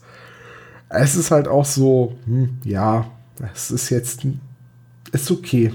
Ich möchte davon jetzt keine Platte, äh, aber es ist für den Hörspielkontext, ist okay. Ja. Also ich fand das Musikstück, was sie da auf der Party gespielt haben, für ein Hörspiel-Musikstück echt nicht schlecht. Ja, ja, das meine ich mit, ist okay. Es ist, es, also zumindest gut, okay, der Text, wenn du den halt auf Englisch übersetzt, dann klingt es schon wesentlich besser. Ähm, aber ich fand es eigentlich nicht schlecht. Also in der ersten Szene, um das mal eben kurz abzuschließen, äh, das ist mir aufgefallen, da gibt es drei männliche Sprecher neben den drei Fragezeichen, nämlich Onkel Titus, dann gibt es Lenny the Rock und dann gibt es diesen mysteriösen Mann. Äh, und diese drei Sprecher sind alle Onkel Titus. Und zwar ähm, eben Achim Schulke hatte ich ja, äh, oder Schülke. Das ist ähm, der Sprecher von Onkel Titus in die drei Fragezeichen Kids. Äh, denn Herr Schulzki ist jetzt der neue Onkel Titus. Und äh, Lemmy hat äh, in früheren Aufnahmen äh, in den Erstausgaben von alten Folgen auch einmal Onkel Titus gesprochen. Ich glaube bei den rätselhaften Bildern. Und das haben sie dann ja irgendwann ausgetauscht. Es gab ja auch mal Folgen, wo Tante Mathilda von jemand anders gesprochen worden ist. Und das wurde dann in Neuauflagen von den Hörspielen eben durch Karin Lindeweg. Er hat das dann neu eingesprochen, damit ähm, Tante Mathilda in den äh, neueren Auflagen dann immer von, von ihr gesprochen wird. Genau, also in dem Fall sprechen dreimal Onkel Titus dort äh, miteinander. Das ist sehr, sehr lustig. Ist mir so aufgefallen. Das ist mein Mindblow dieses Hörspiels gewesen. Ja, da ich Achim Schülke nicht erkannt habe, aber ja, Respekt wäre, ist mir nicht aufgefallen. Wäre mir, glaube ich, auch nicht aufgefallen. Nee, ist mir auch nicht aufgefallen, aber ich habe es dann mal verglichen. Die, und ich meine auch, dass Olaf recht hat. Lass uns doch ruhig mal auf die Inhaltsebene gehen. Also Lenny the Rock, der äh, alternde Rockstar, taucht auf, lässt eine Kiste mit Kram da, wo er vordergründig sagt, dass äh, Titus die bitte schätzen und für ihn verkaufen soll. Er macht aber schon so ein bisschen so Andeutungen, so, hey Jungs, ihr könnt auch mal drauf gucken. Eigentlich will er die Sachen sicher bei den drei Fragezeichen aufbewahren. Und das ist ja wohl die dümmste Idee überhaupt, denn bei den drei Fragezeichen auf dem Schrottplatz ist doch nicht sicher so oft wie in die Zentrale eingebrochen wird. Aber das steht, glaube ich, nicht in der. PR-Mappe. Ne? Ich wollte gerade sagen. Steht so drin, einbruchsichere Zentrale. Pro? Getarnter Zugang über einen Kühlschrank. Pro, wir lösen jeden Fall. Contra, manchmal wird bei uns eingebrochen. Ja. Ja, also ich finde aber die Szene eigentlich gut. Die ist so cool. Das ist auch so wie äh, Tante Mathilda dann so ein bisschen, naja, Starstruck kann man nicht sagen, weil sie kennt Lenny ja nun auch schon lange. Ja, aber sie ist schon ein bisschen angetan. Ja, so ganz vorsichtig halt nach dem gemeinsamen Foto fragt für ihre Freundin und. Und dann äh, aber und dann aber auch noch mal sagt, okay, jetzt noch mal die andere Seite. Das fand ich auch echt cool. Und da ist so eine Kleinigkeit, die ich nicht verstanden habe im Hörspiel, weil Lenny geht ja weg und kommt dann noch mal, also verabschiedet sich ja auch und kommt dann noch mal wieder und sagt so, ähm, ach ja, weswegen ich auch da war, ich möchte ja, dass ihr zu meinem Geburtstag kommt. Ja. Ja, das, weil ich das, also mag sein, dass ich das jetzt gerade schon wieder vergessen habe, weil schon wieder eine Weile her ist, dass ich das Buch angefangen habe zu lesen, aber ich meine, dass er da direkt zur Sache kommt und nicht erst weggeht und noch mal wieder. Ja, vielleicht ist es auch einfach dem Rock'n'Roll-Leben geschuldet. Die vielen Drogen und so. Lenny kifft halt sehr viel und dann vergisst man schon mal Dinge. So sieht's aus. Aber seine Drogenzeit ist auch bestimmt vorbei. Ja, aber die schäden ja nicht. Das ist ja, so, jetzt, jetzt bin ich kein Alkoholiker mehr, jetzt ist die Leber wieder heile. Ja. Und er fährt auch ein äh, Pickup wie Onkel Titus. Ja, Ja, einen alten Pickup. genau. Wird relevant äh, für später, kann man sich dann schon mal merken, weil wenn solche Kleinigkeiten erwähnt werden. Ja, fand ich, fand ich nämlich in der Szene auch ein bisschen verwirrend, dass sie sagen, oh, guck mal, ein Pickup, wie der von, das ist halt so, Ja, das kommt ja gleich dann nochmal. oh, ne? krass, ein Opel Corsa. Uh. Justus äh, durchschaut in der nächsten Szene dann auch schon, dass es wohl ein Vorwand war äh, von Lenny, dass äh, die Sachen zur, ähm, äh, zum Schrottplatz gebracht worden sind. Weil ähm, ja auch ganz explizit gesagt wird, ach so, übrigens, verkauft noch nichts davon, sondern bewertet die Sachen erst einmal. Und Ja, ja. guckt- Vielleicht guckt ihr auch einmal drauf, Zwinker, Zwinker. So, dann äh, durchschaut Justus das ja, dass es ein Vorwand war und dann in der nächsten Szene, äh, nämlich äh, die Party, äh, da fahren sie dann hin und es fällt natürlich dieser eine Brunnen auf, auf diesem riesen Grundstück, irgendwie, wo mehrere Villen zusammen zu dieser, ja, zu diesem, wie heißt denn das? Neverland Ranch. Ja, so, so zusammengefasst Also so, wird, ne? Ja. so habe ich es mir zumindest, also diese, wie nee, die heißt, die heißt Moonlight Ranch, ne? Oder Ja. Moonlight irgendwas oder Ja. Moon. So. Fand ich aber auch, ähm, kam mir auch so vor, so ein bisschen angelehnt an an diese Michael Jackson Ranch vielleicht, nicht Ja. ganz so. Nee, aber wisst ihr, an was ich denken muss? Ich muss äh, denken an äh, die, ich glaube, die vierte oder fünfte Staffel von Californication. Und zwar gibt es äh, dort den Musikproduzenten, für den Hank Moody als Ghostwriter schreiben muss. Lou Ashby. Der wohnt auch auf so einem, äh, an so einer alten Villa und es ist halt so ein Rock'n'Roll-Schreiber. Daran musste ich die ganze Zeit denken, irgendwie, als ich so Lenny und so sein, sein, sein Anwesen äh, gedacht habe und äh, da musste ich an Californication denken. Also ich habe die Serie nie gesehen, deswegen. Achso, hab habt ihr ich nicht keine- gesehen? Ja, okay. Dann, nee, äh, gar nicht. Ja, Tom hat es wahrscheinlich auch nicht so gesehen. Das ist doch die David mit. Duchovny ist und bleibt für mich äh, Mulder. Ja, aber er ist auch ein runtergekommener Autor, ähm, der. Ich habe mal eine Folge gesehen und da ging es die ganze Zeit nur um untenrum Witze. Da habe ich mir gedacht, okay, ist nicht meins. Ja, das ist so der Kern von Californication, ja. Das hast du ganz Ja, gut aber das beschrieben, ist- so, ja. Weiß ich nicht, fand ich dann doof. Zu Anfang ein bisschen so äh, reingeguckt und bin dann irgendwie dabei geblieben und habe dann mal, weil die Folgen ja auch nicht so lange sind, äh, habe ich die Staffeln relativ schnell immer ganz gut durchgeguckt. War, waren im Kern auch mal ganz witzige Geschichten mit dabei. Nun gut. Gut, aber wenn's, wenn ihr das nicht gesehen habt, dann werdet ihr sicherlich jetzt nicht äh, da äh, mir jetzt äh, mich beglückwünschen, dass ich da was Tolles entdeckt habe. Nee, aber ja, äh, Netherland trifft es ziemlich gut. Und, oder die Rolling Stones werden wahrscheinlich so leben, weil man lernt dann auf dieser Party noch äh, den Rest der Band kennen und noch ein paar andere Leute. Im Buch taucht übrigens nur in so einem Nebensatz ein Musiker auf, der Robert Bird heißt. Äh, der große Songwriter. Und ich habe dann gedacht, so, Robert Bird. Und ich weiß nicht warum, aber ich dachte zuerst an Led Zeppelin. Aber das ist ja ähm, Robert Plant. Dann dachte ich so, ja, okay, gut, Plant, Bird, hm, Pflanze, Vogel, wahrscheinlich nicht. Aber vielleicht ist das wieder so, so eine Mischung. Vielleicht ist das Robert Plant und Charlie Bird, der Jazzmusiker. Ja, wird wahrscheinlich so ein Mash-up sein, ne? Aber ja. Vielleicht ist es aber auch William Byrd, aber der ist ja schon 1623 gestorben und hat ja mehr so Chormusik und Orgelstücke. Oder es ist Larry Bird und das ist ein Basketballer für den Boston Celtics. Das kann natürlich auch Das könnte sein. Ich weiß nicht warum, aber ich musste da äh, sofort an Led Zeppelin denken. Ja. Vielleicht, weil das so die gleiche Ära in Anführungszeichen ist wie die Stones. Kann man eigentlich auch nicht sagen, die Also- Stones waren früher. Also wenn ich Robert Bird hieße, dann würde ich mich die ganze Zeit nur Rob Bird nennen. Nee, aber äh, übrigens, wo ich dann Lemmy the Rock gelesen habe, habe ich mir den dann so vorgestellt wie so einen großen Bodybuilder mit, äh, mit Hut und, und Schnauzer. Und mit so einer ganz Also kleinen eine mit Mischung so, aus Lemmy Kilmister und Dwayne The Rock Johnson. Ja, genau. so einer- mit so das, einer das, ganz Das mir kleinen auch Gitarre. vorgestellt. mit so einer E-Ukulele. Gerade als Justus dann zu ihm sagt, sie sind ja, wenn ich das so sagen darf, deutlich kräftiger. Und da steht, da musst du dir vorstellen, wie so Rock einfach nur da steht und nickt. Aber so eine Augenbraue geht noch nach oben. genau, diese Rock-Augenbraue.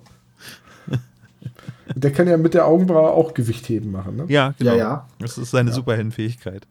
Ja, Alter, seine Superheldenfähigkeit ist sein verdammt krasser Körper. aber, aber, Auf der Geburtstagsfeier auf dieser Ranch wird ja erstmal alles darauf vorbereitet, so ein bisschen die Charaktere vorzustellen. Es wird noch einmal klargestellt, ähm, wie viele Leute beim Catering arbeiten, weil das später nochmal wichtig der wird. Brunnen, genau. Äh, ja. Der Brunnen wird erwähnt, dass es ein echter Brunnen ist, ein altes Bohrloch, das man weiter nutzt. Also ähm, das ist so ein bisschen dieses, die Spielsteine in Position bringen, damit später alles Sinn ergibt. Mhm, richtig. Dann haben wir Keith Richards, äh, der Gitarrist äh, der Band, ne? Ja. Nur ohne Richards, nur Keith. Nur Keith und äh, Ron, genau, ja, auch noch. Ja. Mal eine Frage, weil ich bin mir gerade nicht mehr sicher, aber wird der Gitarrist auch im, oder der Bassist auch im äh, Hörspiel Morning Joe genannt? Ja. Okay. Aber die Erklärung kriegt man nicht, ne? Nein. Ja, okay. Wie lautet die Erklärung? Er ist immer der Erste, der aufsteht. Also auf Tour ist er immer der Erste, der wach ist. Manchmal schon morgens vor 11 Uhr. Boah. Was für ein krasser Dude, ey. ja, gut, aber gut, dass der Bassist als erster aufsteht, der alte Langweiler, ist ja klar. Also, Bassist in der Band ist ungefähr so wie Bob bei den drei Fragezeichen. Wie war noch der äh, Bildschirm-Ladetext bei Guitar Hero? Du brauchst für deinen Proberaum einen kleinen Kühlschrank. Das ist wichtiger als der Bassist. Ja. So, und dann treten die auf. Im Hörspiel geht das dann alles recht schnell. Ähm, Im Buch spielen sie eine ganze Reihe von Stücken. Und äh, der ganze Gag mit dem er verschwindet war vor der Zugabe geplant. Im, Im Hörspiel ist es gleich beim ersten Stück. Genau. Und man erfährt dann, dass das Verschwinden geplant war für einen Song namens The Disappearing of a Hobbit. Ja, und ich hätte mir das, als ich das äh, gehört habe und aus Erinnerung aufgeschrieben habe, habe ich gesagt, na, die Szene ist ja eigentlich im Prinzip wie bei Bilbo zu seinem 111. Geburtstag und hatte mir das dann so als äh, Titel für die Szene dann auch geschrieben, aber dann war Herr Minninger wohl fleißig schneller beim Schreiben. Ich habe noch mal ins Buch geguckt. Ähm, es ist im Buch tatsächlich auch a Disappearing of a Hobbit. Ich muss das überlesen haben. Also es ist ein, der Gag ist von Ben Nevis, die Anspielung auf den Herrn der Ringe. Okay, dann Props Was an noch, Ben was noch wichtig, was noch wichtig wäre, bevor wir auf die Bühne gehen und abrocken, ähm, er erzählt noch, Lenny erzählt noch, dass sein Auto sabotiert wurde, beziehungsweise dass er fast einen Unfall gehabt hätte. Nicht, dass es sabotiert wurde, aber dass seine Bremsen nicht funktioniert haben. Oh, du hast recht, ja. Und, Natürlich habe ich recht, das passiert mir öfter. und unter Partygästen sind auch noch einige Gäste, die eigentlich äh, sich wundern, warum sie überhaupt eingeladen worden sind. Ja, und außerdem ist darunter ein gewisser Tim Darnell, der ähm, Lenny, als er ihn sieht, sofort das Bier ins Gesicht schüttet und ihn als Dieb beschimpft. Ich hätte es sehr schön gefunden, wenn Jim Bernardi auch noch eingeladen worden wäre. Der ist Patient, Sehr inspizierend. aber der ist leider im Der Knast. sitzt im Knast. ja, stimmt. Aber die Barbarians wären vielleicht auch noch irgendwie, vielleicht. Oder die Hula Hoops als Vorband. Ja. Und Sex Handler hat auch einen Cameo-Auftritt. Ich würde das mal nicht anders nennen, weil eigentlich hat er sonst keinen anderen Auftrag, außer mal eben einmal das Drei-Fragezeichen-Universum abzustecken, so dass es Sex Ja, Handler er in diesem lässt- Kosmos auch noch gibt, ne? Er lässt halt noch so ein paar Infos raus einfach. Aber das war's dann auch. Ja, und dann ähm, steht Lenny auf der Bühne und äh, macht wieder eine Rockstar-Ansage und singt dann seinen Song und nach ein paar Akkorden, ja, kracht er durch die Bühne oder ja, weiß ich nicht, fährt die Bühne nach unten und er ist weg. Es wäre schön, wenn da Shitty Flut-Songs gespielt worden wären. Shitty Flip macht alles besser.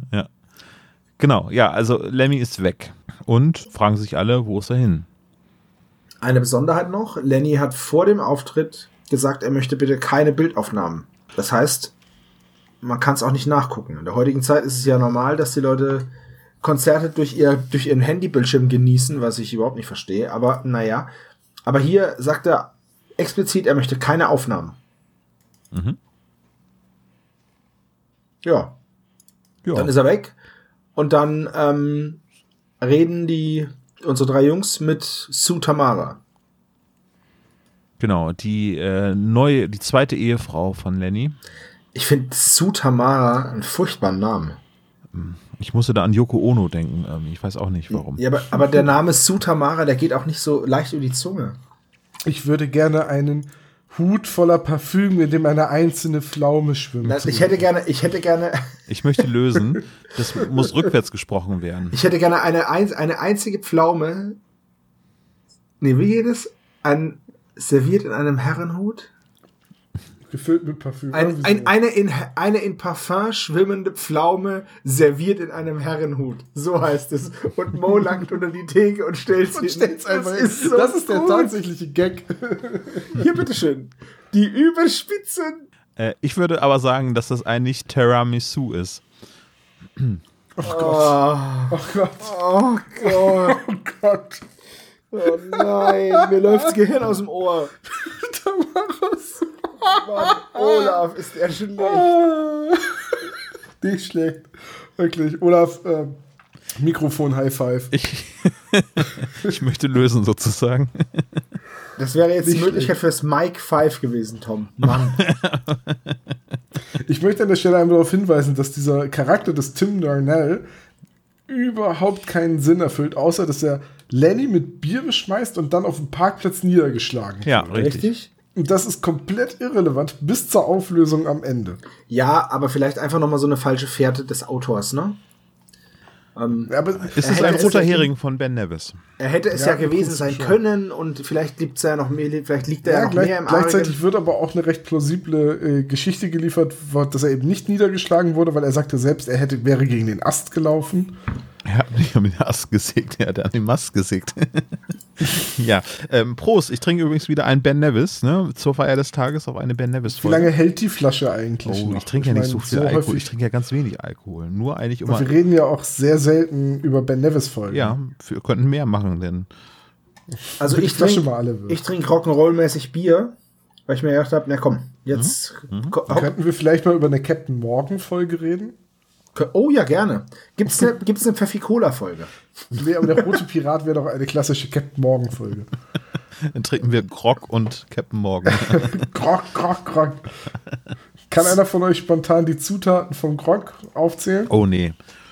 Ich müsste jetzt in meiner Komplettlösung aus meiner alten, ähm, wie heißt das? Wie hieß die Zeitung? Powerplay.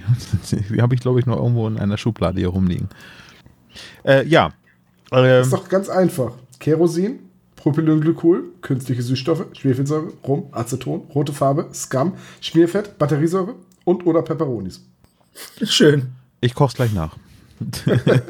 ich bin blind, ich bin blind. Ich glaube, Blindheit ist das geringste Problem, Ja. wenn du das getrunken hast. Aber äh, was sammeln Sie für Indizien? Also ich finde, dass äh, da passieren sehr viele kleine Szenen irgendwie so, die jetzt so im ähm, Folgen stattfinden. Ähm, die gucken sich das Überwachungsvideo an. Das ist halt, Sebastian wird mich gleich korrigieren, aber erstmal kommt das und das, ja, ist richtig. Aber Überwachungskamera wird angeguckt, dann gibt es einmal eben den, Diesen den gefälschten Brief. Nun, zu Fürderst, zu Fürderst wird die Party natürlich von Sutamara. Ähm, sie sagt dann eben, ja, hier, macht mal Party ohne ihn, weil sie finden nämlich dann noch dieses, diesen Brief. Einen handgeschriebenen Zettel am Boden der, der Bühne. Also an diesem, die Bühne ist wohl versenkbar. Und da unten finden sie eben einen Brief, der ist mit der Maschine oder mit dem Computer geschrieben, aber handschriftlich unterschrieben. Und da sagt er eben, dass er, dass, dass Lenny, das sagt Lenny eben, dass er für seinen Geburtstag mal eine richtige Geburtstagssause machen möchte und alleine irgendwo hingehen möchte und hey, du kennst mich ja, ich bin ja so ein, so ein total wilder und äh, ja, Und ich habe mich gefragt, ist dieser Brief der Grund dafür, dass ähm, Lenny so gesprochen werden muss, damit jeder, jedes Kind auch anhand des geschriebenen Wortes oder des Hörspiels heraushören kann oder herauslesen kann, dass dieser Brief tatsächlich von Lenny hätte geschrieben werden können? Könnt ihr mir folgen? Ja. Ich weiß, was du meinst, aber. Nö, ne? Nö. Äh, pff, ähm weiß ich nicht, müsste ich jetzt tatsächlich mal den Brief im Buch nachschlagen. Im Buch schreibt er, hey Poki, sorry für dieses Ding, das ich da mache. Du kennst ja meinen Dickkopf. Ich wollte die Nummer vom verschwundenen Lemmy mal fett bringen. Ich bin abgehauen und nur für ein paar Tage. Also es ist genau der gleiche Text, also würde ich ja. sagen, ja, ja. Love Lenny. Und er schreibt noch Grüß mir die Gäste und die drei Fragezeichen. Und da fehlt ein Fragezeichen. Das ist natürlich sehr gut. Es steht drei Fragezeichen. Ja, also, weiß ich nicht, vielleicht. Ich finde, ehrlich gesagt, bis dahin ist die Folge total untypisch. Ja, finde ich auch. Und dann wird sie total typisch. Und dann wird sie am Ende wieder etwas untypischer. Untypische Szene ist übrigens, dass sie Kotter zu Rate ziehen. Zu Rate ziehen. Also, normalerweise würde Justus ja die ganze Zeit sagen, ja, nee, das machen wir jetzt ohne Kotter und äh, das ist wohl richtig, ja. Dann wird das Ganze so. Ja, aber ein bisschen Chronologie äh, versuchen wir noch aufrechtzuerhalten. Die übernachten dann äh, äh, auf, in der Villa. Und jetzt ist dir der Name nicht eingefallen, aber ich lasse dich so nicht jetzt. Moonlight Star. Moonlight Star, ich finde den Namen nicht sehr gut. Ich, äh, also, ja, ich hätte mir jetzt auch einen cooleren, rock'n'rolligeren Namen ausgesucht. Ja. Weiß ich nicht. Äh, Death Pit of Destruction oder so dass man weiß, so worauf man zu, der, zu dieser Folk-Rock-Rentner-Band. Ja, aber die waren ja auch mal keine Rentner. Ähm, halt, ich muss gerade mal überlegen. Ich möchte da an, oh, wie heißt der gute Mann? Ich glaube, Dave Barry heißt der. Ist ein amerikanischer Satiriker, äh, erinnern. Kennt ihr den zufälligerweise? Nee, nee aber du kommst ja immer mit so Zeug, das keiner kennt. Dave Barry hat vor Jahren mal ein Buch geschrieben, das hieß äh, Dave Barry Hits Below the Beltway. Und der Beltway ist dieses Autobahnkreuz um Washington DC rum. Der deutsche Titel war Die Achse des Blöden. Ähm, und das ist halt eine. Oh, der Name Polit sagt mir was, ja. Das ist eine reine Politsatire. Und ähm, Dave Barry hat halt schon in allen seinen Werken diverse Running Gags drin. Und einer ist halt eine Abkürzung ähm, für Would be a great name for a rock band. Und immer wenn er irgendwas im Text schreibt, was seiner Meinung nach ein Titel für äh, eine Rockband sein könnte, steht halt in Klammern dahinter diese Abkürzung. Das ist ähnlich wie bei ähm, Zermonienromanen, wo, wo es immer um Buchtitel geht. Da musste ich nur gerade so dran denken, wo du das gerade sagtest mit dem, der Name ist nicht so geil, da fällt mir sofort virtuelle Wiesel ein. In dem Buch kommt nämlich einmal virtuelle Wiesel vor, dann steht da komplett wieder, du hast es schon wieder komplett vergessen, 50 Seiten später, Klammer auf, would be a great name for a rock band, Ich habe das eine Zeit lang im, im Alltag gemacht, aber weil außer mir irgendwie nicht so viele Leute Dave Barry gelesen haben, versteht den Witz immer keiner. Jetzt muss ich ihn auch hier erklären. Ja, aber äh, das hast du ja jetzt gut gemacht und wir werden uns jetzt jedes Mal an diese Szene erinnern, wo du uns das erklärt hast. Ich nicht, ich habe gar nicht zugehört. Also, dann übernachten sie äh, eben auf Moonlight Star, werden des Nachtens durch eine Gestalt am Fenster geweckt. Das, äh, wieso ist diese Gestalt am Fenster? Das habe ich mich gefragt. Und die teilen sich dann auf, ne? Alte Horrorregel, äh, ne? Immer schön. Immer einzeln, aufteilen. Immer aufteilen. ganz wichtig ist, dass man auch nach oben geht. Der Schwarze ja. muss nach oben gehen und Hallo, Hallo rufen. Ja. Dann wird, gibt es diese Suspense-Szene, wo dann irgendwie just zur Stimme, Hallo, Kollegen, Peter, Bob, äh, wird dann aufgebaut, wo ich dann irgendwie denke so, naja, der wird halt irgendwo da sein, wo es das Studio gibt und es Mikrofone gibt und so weiter. Aber nein, es muss halt dann irgendwie so mysteriös äh, ähm, aufgezogen werden. Fand ich nicht unbedingt notwendig, äh, aber nichtsdestotrotz ähm, gibt es dann eben halt diese Szene, wo es mehrere Lennys gibt. Es wird vorher schon beschrieben, dass die auch mal Konzertauftritte hatten, wo jeder eine Lenny-Maske von denen getragen hat und die dann in verschiedenen Rollen auf der Bühne standen, also die Rollen getauscht aber, haben. Das fand ich aber ziemlich cool, dass die Band dann praktisch sich verkleidet als eine und dieselbe Person und dann die Rollen tauscht. Das finde ich ziemlich cool. Ja. Ja, ich habe das schon bei, bei, also die Ärzte haben es ja auch schon gemacht, wo dann äh, Farin Urlaub an der, äh, am Schlagzeug gesessen hat, äh, Rod Gitarre gespielt hat, der wahrscheinlich ja eh der bessere Gitarrist von allen dreien ist. Der sagt er zumindest, also sagt Farin zumindest. Ja, ja, das ist genau. so cool zu sagen, der bessere von allen. Das ist, das ist richtig schön deutsch. also ich bin ja der bessere von allen. Ne? Vergessen Sie mich nicht. Ich bin mit Abstand der Beste von dieser Runde. Ja. Ja, äh, genau. Und ähm, was, was passiert denn da? Also, das äh, kriege ich jetzt gar nicht so richtig so auf die Reihe. Ähm, Naja, nun, also was es wird ein Song passiert von ist, Lenny gespielt. Genau, was jetzt passiert ist, dass, äh, dass die drei sich aufteilen, beziehungsweise Justus dann weg ist und dann aber Sue Tamara in einem Raum eingesperrt ist und dann dieser Song losgeht und ja, dass praktisch man das Gefühl hat, dass in dem Haus irgendwas oder in diesem Anwesen, das ist ja relativ groß, dass da irgendwas passiert und die sind damit total überfordert mit der ganzen Situation. Also es passiert ständig irgendwo anders was Ja. und dieser Song im Hintergrund, der baut nochmal absichtlich Druck auf. Also, weil der kommt ja von überall und nirgends, beziehungsweise das wissen sie ja am Anfang nicht. Und Sutamara möchte dann aber auch nicht, dass die Polizei gerufen wird, weil vielleicht ist es ja nix und vielleicht ist es ja wieder nur äh, Lenny, der einfach irgendeinen Blödsinn macht, weil das ist wohl auch so sein Ding. Hm. Ja, und dann ähm, kommt halt raus, dass äh, Justus eingesperrt war, Tamara eingesperrt war, alle anderen auch eingesperrt waren und sich nochmal befreien mussten. Und man kommt eben zu dem, schlussendlich kommt man eben darauf, dass es mehrere Lennys gab, die sich da in dem Haus bewegt haben und danach, also das dann irgendwo, die haben wohl irgendwas gewollt, aber das lässt sich zu dem Zeitpunkt noch nicht feststellen, was es war. Mhm. Wenn ich das richtig, das, das Ding ist, ähm, ich, ich hoffe, dass ich das so richtig äh, zusammengefasst habe, weil das Problem bei dem Hörspiel war für mich, dass ich immer total verwirrt war aufgrund der vielen Schauplätze und äh, Personen. Ja, ich finde das. sind das dann ja Latexmasken mit Haaren, ne? Oder Lenny hat eine Glatze. Äh, ja, gut, Latexmaske mit Haare ist jetzt nichts, was jetzt schwer wäre. Oder? Nö. Weiß ich nicht. Nee, denke ich jetzt nicht.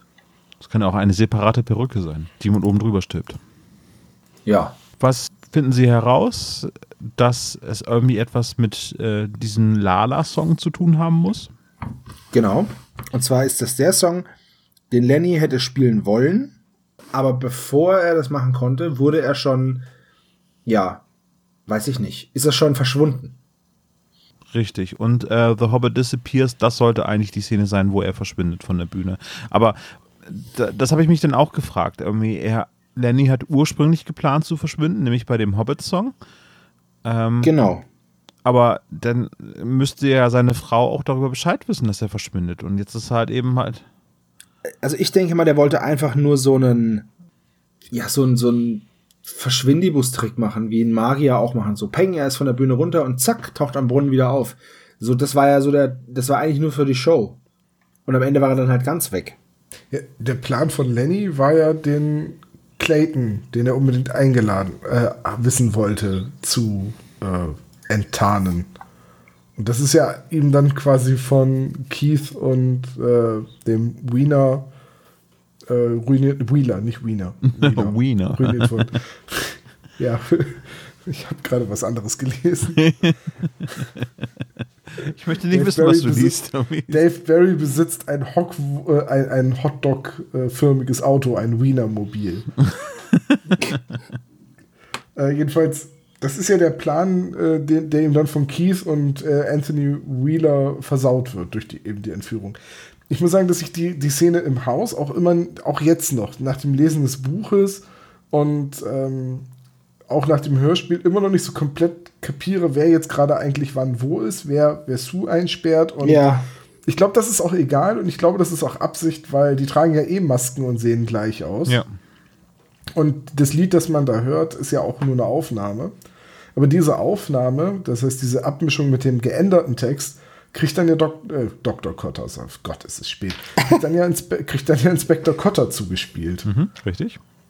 Und den Text, den Originaltext hatte Justus ja vorher abfotografiert.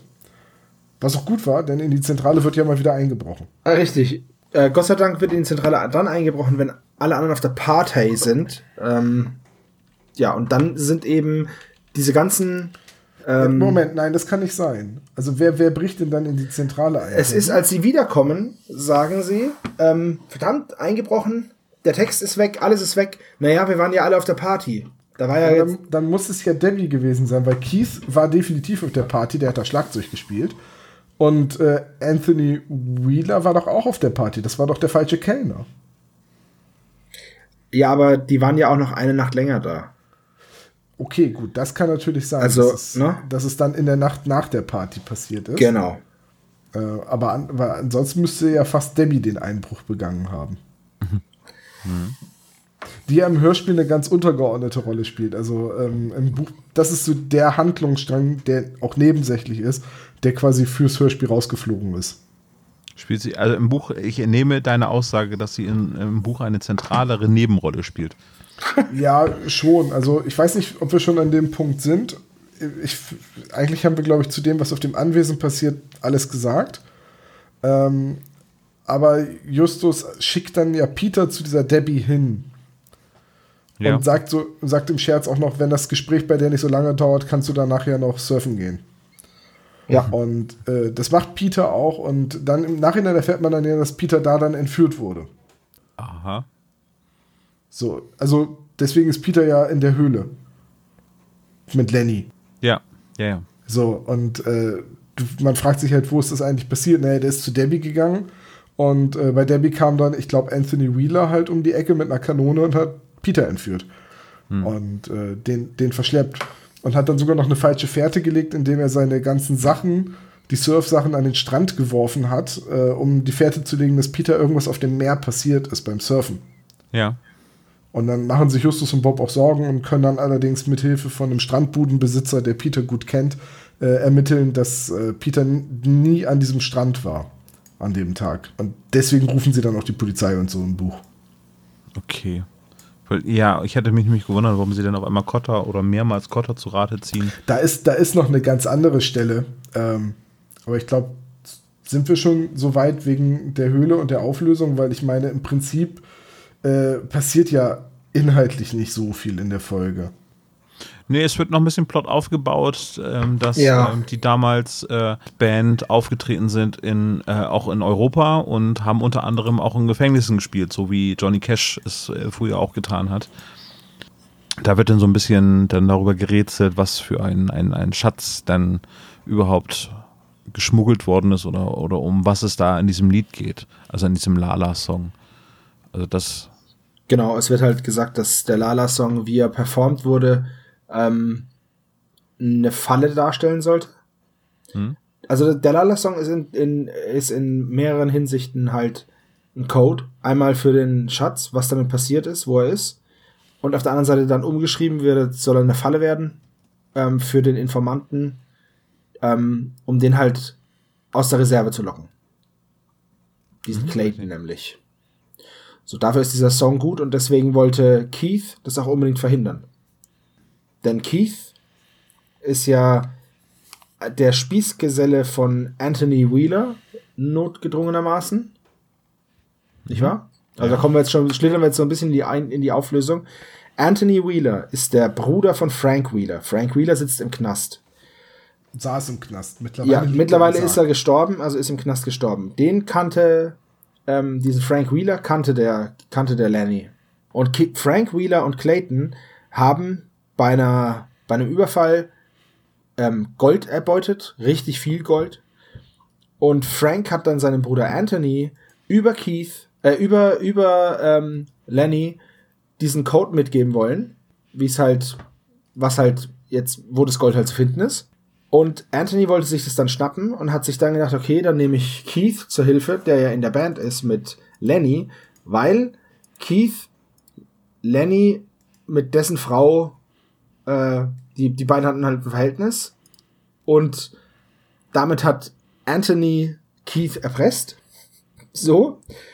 Und äh, ja, das ist so der, das ist so der Plot äh, Aufbau. Das ist aber schon eine ziemlich erwachsene Thematik für die drei Fragezeichen, oder? So mit Affären und so. Und das wird doch eigentlich nie so direkt angesprochen. Richtig, ja.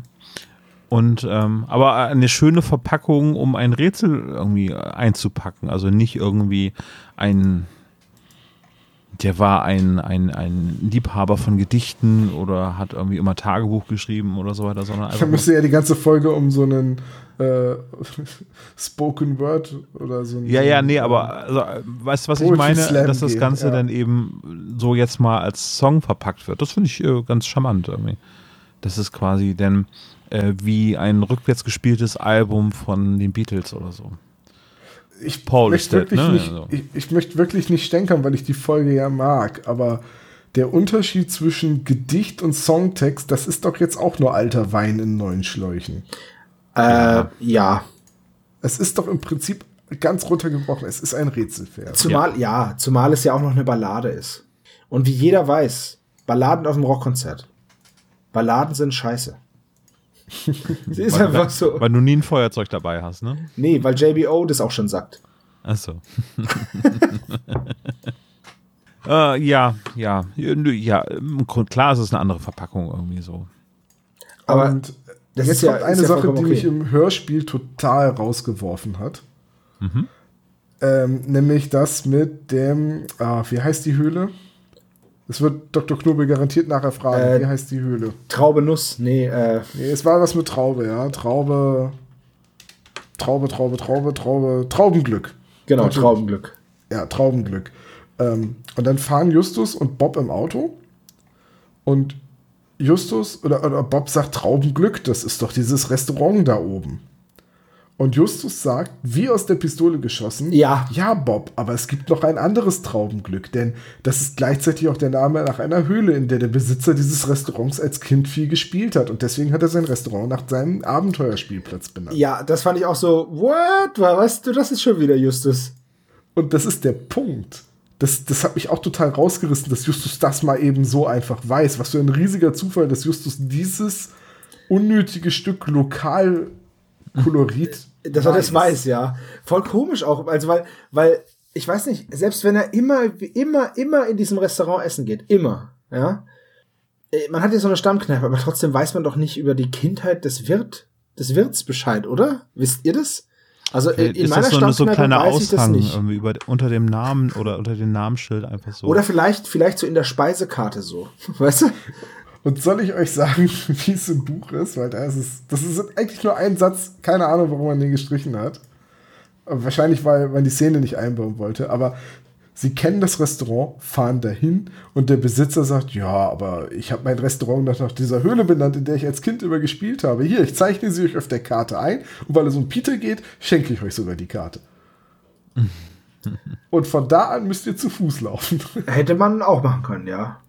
So, das ist halt rausgeflogen. Und das hat mich so rausgeworfen, wo ich gesagt habe, Donnerwetter, Justus, nicht schlecht, dass du das so auf Anhieb weißt. Respekt. Ja, ach, das ist krass. Aber du diese ganze Ja, dass er, dass ja er eh das wusste, das ist schon, das ist schon hart. Aber gut, okay. Ähm, das Hörspiel dauert halt auch wirklich eine Stunde 16 Minuten. Ich denke mal, das hat man einfach deswegen abgekürzt. Das ist einfach, er weiß es halt einfach. Kam euch das denn so lang vor? Also, weil wir springen jetzt relativ ähm, schnell über der Handlung, weil es sehr, sehr dicht gepackt ist, kam mir das so vor, dass es, ähm, äh, gar, also war sehr kurzweilig, fand ich. Ja, ich fand es auch spannend und, ähm, aber man hat schon gemerkt so, in der Vorbereitung, wenn, als ich die Folge vorbereitet habe und so auf die Uhr geguckt habe, wo ich mir gedacht habe, ey, Wahnsinn, wie lange höre ich denn jetzt schon diese Folge und ich bin immer noch nicht durch. Aber handlungsmäßig, also aufgrund der Handlung fanden bei mir keine Längen statt. Also ich dachte mir jetzt nicht so, ah, ah jetzt kommt zum Punkt oder so. Das, das gar nicht. Und mir fällt gerade auf, dass wir über eine Sache, weil Olaf gerade sagt, dicht gepackt, äh, dass wir über eine Sache weggegangen sind, die ich total brillant fand. Ja, Nämlich wie, wie Bob entschlüsselt, weil man das auch im Hörspiel so toll umsetzen kann. Oh ja, ja, ja, ähm, ja. Wie die Fernbedienung ausgelöst wurde und wo die auf einmal herkam. Das ist nämlich eine Sache, die funktioniert im Buch schon ganz gut, weil, aber da muss man dann halt auf so Wörter wie Wum Wum zurückgreifen, um diesen Schlagzeuger zu erklären, was man sich da gerade vorstellen soll. Aber im Hörspiel ist es richtig toll, weil sie das auch mit der Musik eingespielt haben. Dieser fehlende äh, Schlag auf das Schlagzeug, den Justus dann auch in der Zeitlupe bemerkt. Und dass so die Fernbedienung betätigt wird, ähm, Ja. ist cool. Ich persönlich hätte aber, also entweder muss das eine Fernbedienung mit einem großen Knopf sein, dass man es gut treffen kann mit so einem Stick. Aber dann hätte es auch einfach mit dem Fuß machen können, der gerade nicht die Bassdrum bedient, weil er spielt ja kein Double Bass bei der Musik. Gut, aber Bass und Hi-Hat. Ja, ne, von daher ähm, ist schon okay, dass er, dass er das mit dem Stick macht, weil das so wie das enttarnt wird, ist das einfach eine super Szene. Ja, fand ich auch. Genau das äh, hatte ich mir auch noch hier aufgeschrieben, dass äh, auch dass er das verlangsamt abspielt und so weiter. Das ist Ja. alles hundertprozentig. Die, äh, die Szene funktioniert hundertprozentig gut. Ja. Ja, richtig, richtig gut. Vielleicht ist die auch schon mit dem Wissen, dass es ja ein Hörspiel geben wird, im Hinterkopf geschrieben worden. Man weiß es nicht. Ähm, aber ich fand die wirklich gut. Ja. Ja, das hat mir auch gut gefallen. Meinst du, dass das so geschrieben worden ist mit dem Wissen? Also wenn das eine andere Minninger-Folge gewesen wäre, ja, würde ich dir da komplett zustimmen. Ich, ich, ich glaube, Ben Nevis weiß auch, dass die Film, äh, dass die Folgen Als Hörspiel gemacht werden. umgesetzt werden. Ja, doch, da bin ich mir relativ sicher. Ja, na klar, jeder ist äh, sich äh, da sicher, dass das als Hörspiel umgesetzt wird, aber äh, so wie André Marx das gesagt hat, lässt er sich ja davon nicht beeinflussen. Ne? Mag sein, also äh, äh, interessante äh, These. Sag ich. Großes Finale. Könnt ihr das zusammenpuzzeln? Es ist ein bisschen schwierig. Also ich habe mir wirklich schwer getan. Ach, na ja. Wer wie So was gemacht hat. Also Ähm, wir haben es ja vorhin noch einmal genau. besprochen und jetzt finde ich es eigentlich relativ einleuchtend. Genau. Relativ einleuchtend. Nochmal, nochmal um, das, um das kurz zusammenzufassen und ihr unterbrecht mich, wenn es nicht stimmt. Ja. Frank Wheeler und Clayton haben einen Überfall begangen. Ja. Dabei sehr viel Geld erbeutet. Gold. Ja, Gold erbeutet. Frank ist dafür in den Knast gekommen, Clayton haben sie nicht erwischt. Da Frank sehr krank ist, will er seinem Bruder Anthony das Geld, das Gold hinterlassen, denn Clayton weiß nicht, wo das Gold ist. Also will Frank halt dafür sorgen, dass Anthony sein Gold bekommt. Frank und äh, Lenny kennen sich und bei einem Konzert im Knast gibt Frank Lenny diesen Songtext mit, der für seinen Bruder Anthony ein Hinweis ist, wie er den Schatz finden kann, nämlich in dieser Traubenglückhöhle. Lenny kriegt dann aber raus, dass da irgendwas mit dem Song muss da, er muss irgendwas dran sein und will den Informanten, den Clayton, enttarnen und schreibt deswegen den Song um, um ihn auf seiner Feier zu enttarnen und lädt ihn auch deswegen ein. Anthony weiß, dass er den Schatz nicht alleine heben kann und erpresst deswegen Keith mit dessen Affäre, um halt auch Lenny zu hintergehen. Und Keith versucht zu verhindern, bei der Probe von dem Song kriegt er nämlich raus, ach, der hat es umgetext, umgetextet und die, der Schatz ist jetzt, der Song sagt jetzt, dass der Schatz auf Moonlight Star versteckt ist. Und deswegen will Keith verhindern, dass der Song gespielt wird. Deswegen bedient er diese, diese, diese Fernbedienung. Deswegen taucht Lenny zu früh ab und wird von Anthony dann im Keller unter der Bühne mit einer Waffe bedroht und äh, ja, weggeschleppt. Und das ist die Story. Ähm, du hast gesagt, dass, dass Anthony Keith braucht, um den, weil er weiß, dass er den Schatz nicht alleine heben kann. Ich glaube aber, dass er sich Keith dazu holt, äh, um Zugang zu ähm, Lenny zu bekommen. Weil er als Bandmitglied und Bewohner der äh, Ranch näher an Lenny rankommt. Ach so, okay. Ja gut, okay. Ich dachte, dass, dass Anthony sich das nicht zutraut und deswegen. Aber natürlich macht ja Sinn, sonst kommt er ja gar nicht auf die mal, ich Ranch. muss auch ganz ehrlich sagen, ich habe mir diesen Anthony Wheeler die ganze Zeit immer als äh, sehr gut aussehenden Mann mit Glatze und Barcode auf dem Hinterkopf vorgestellt. Oh ja, je, weil ernsthaft? es ist halt einfach so, wie er auftaucht und wie er dann versucht, sich an den Rand zu schleichen und dann ein Kostüm benutzt, um äh, unterzutauchen und so weiter. Vielleicht spiele ich auch einfach viel zu viel Hitman, ich weiß es nicht. Ähm, aber irgendwie habe ich mir die ganze Zeit wie Agent 47 vorgestellt. Tja, ja, wäre ich jetzt nicht drauf gekommen, ja, aber mhm. Und, und das war's dann eigentlich auch. Ne? Dann äh, Justus und Bob halten die so lange hin, bis Inspektor Contant mal wieder den Tag retten kann. Und ja, äh, ja das war's dann. ja. Es gibt noch eine Szene Richtig. auf Moonlight Star, wo Lenny und die drei Fragezeichen zusammensitzen und am Ende wird gejammt. Das wird im Hörspiel kurz angedeutet. Genau, weil. Äh, wusstet ihr, dass Bob Gitarre spielen kann? Habe ich da, glaube ich, zum ersten Mal gelesen. Okay. Ja, ich wusste das nämlich auch nicht. Ich glaube, das tut er auch erst seit dieser Folge, oder? Weil es Er gerade spielt gut ja passt. auch ein bisschen Gitarre. Ein und bisschen. Dann holt Lenny zwei, ja. Aber kann ja sein. Das ist ja eher dem Ich stell mir das so vor, wie Lenny Jam will und Bob da so G, Dur, D, du und So, sich das so ein total noch mit so Zielzunge, ne? Ja, genau. hab. ähm, ja, äh, also äh, holprig, ähm, also wir sind jetzt nicht so ganz chronologisch durchgegangen, aber ich glaube, das äh, ist der Folge auch so geschuldet, dass wir das so gemacht haben. Äh, aber das Fazit können wir äh, nacheinander bitte sprechen. Tom, möchtest du anfangen? Ja, kann ich wohl. Also, ähm, wie ich schon eingangs gesagt habe, ich mag die Folge, mh, weil sie so ein bisschen untypische Elemente hat. Also so alternder Rockstar und Dinge in einem Song verstecken, das gab es jetzt noch nicht. Zumindest, fällt- wenn, ist es mir komplett entfallen. Ähm, das ist interessant, dass quasi jemand einen Plan hat, der dann vereitelt wird und oder quasi gekapert wird und damit zu jemand anderes Plan wird, ähm, ist auch ein schönes Element. Und gut, okay, die Auflösung, der Goldschatz ist dann mal wieder ein MacGuffin. Pff, ja, okay. Und da, da wird es dann wieder eine durchschnittliche Drei-Fragezeichen-Folge. Aber die kam halt zu so einer Zeit, so in einem, in einem Bereich von Folgen, wo ich zumindest damals beim ersten Hören immer dachte, okay, so langsam haben die drei Fragezeichen das Haifischbecken erreicht und da sind sie jetzt rübergesprungen. Ich möchte einmal an die flüsternden Puppen erinnern. Oder ähm, das Tuch der Toten. Oder ich weiß gar nicht mehr. War in, dem, in der Riege nicht auch irgendwo der, der Eisenmann? Ich meine ja. Vielleicht verwechselt Das lässt sich ja kurz verwechselt mal- noch wieder was. Aber so, ich weiß noch, dass ich nach dem ersten Hören bei der Folge dachte, gut, okay, habe ich jetzt gehört. Reicht jetzt auch erstmal wieder. Und jetzt beim Lesen des Buches und beim Vorbereiten für die Folge hat die immer besser angefangen mit zu gefallen. Und von daher, ich mag die Folge. Ich finde die ganz witzig. Sebastian, was sagst du? Mir hat die Folge echt gut gefallen, weil sie halt, ja, sie, sie, sie ist ein bisschen verworren. Ähm, aber ich glaube, das liegt einfach daran, dass ich sie nicht so konzentriert habe hören können, wie ich das gerne gewollt habe. Aber sie hat mich unterhalten.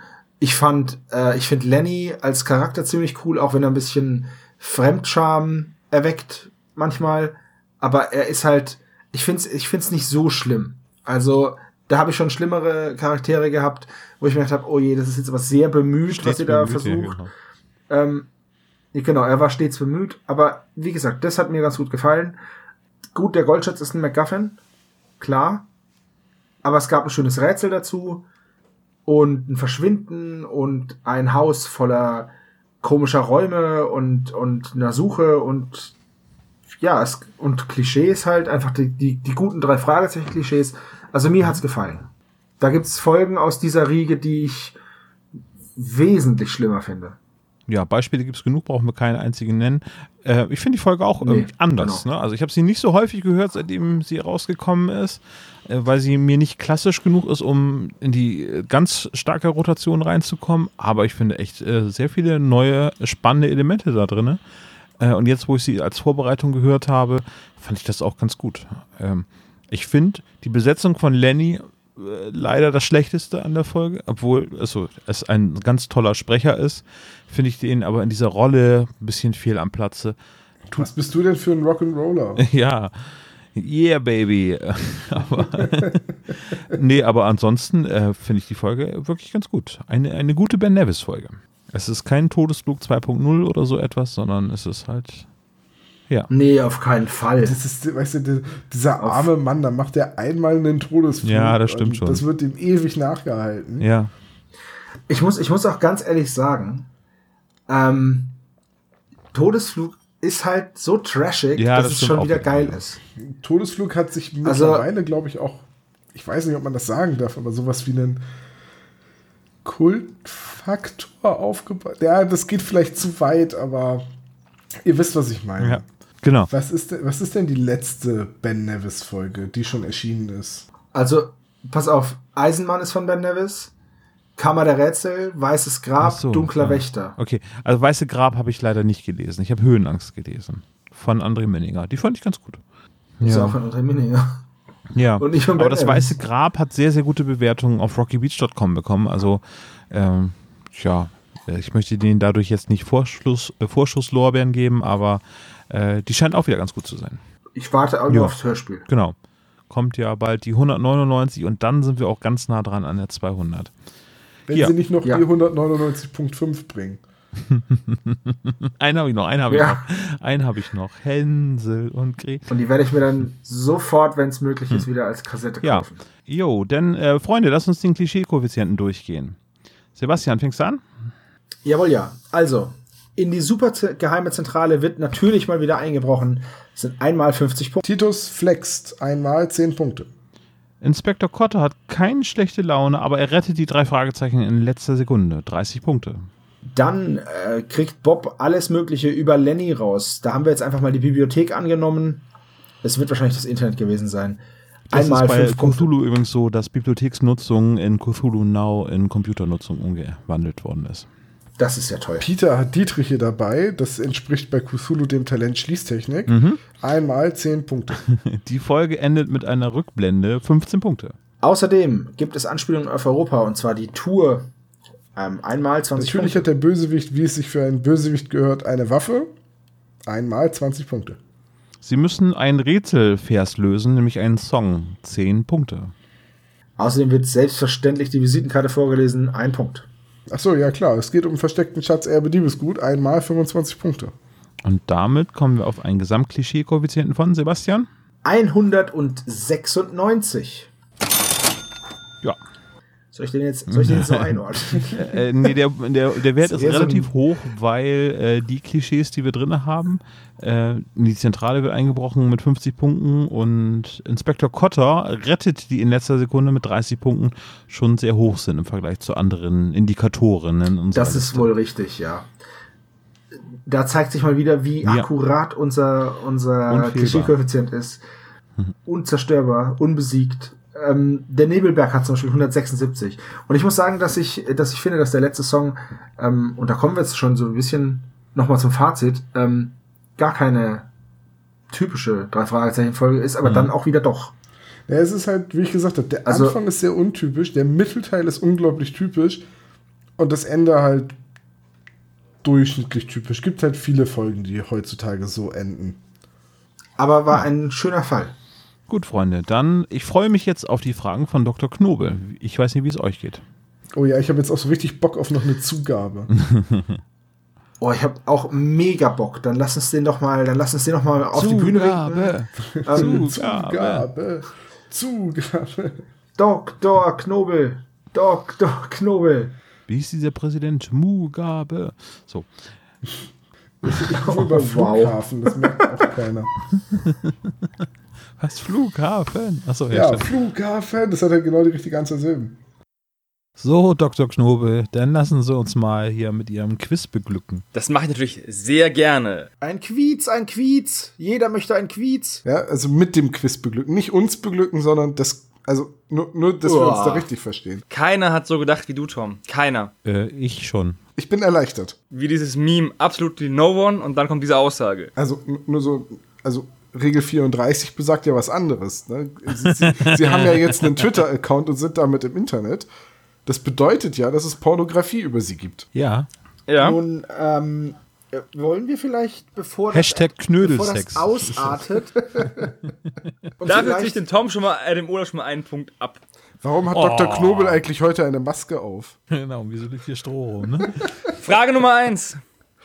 Wie alt ist denn Lenny the Rock? das ist eine sehr leichte Frage.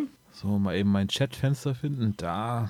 Lenny the Rock ist 65, also dementsprechend haben das alle richtig, aber wie gesagt, war auch eine sehr leichte Frage.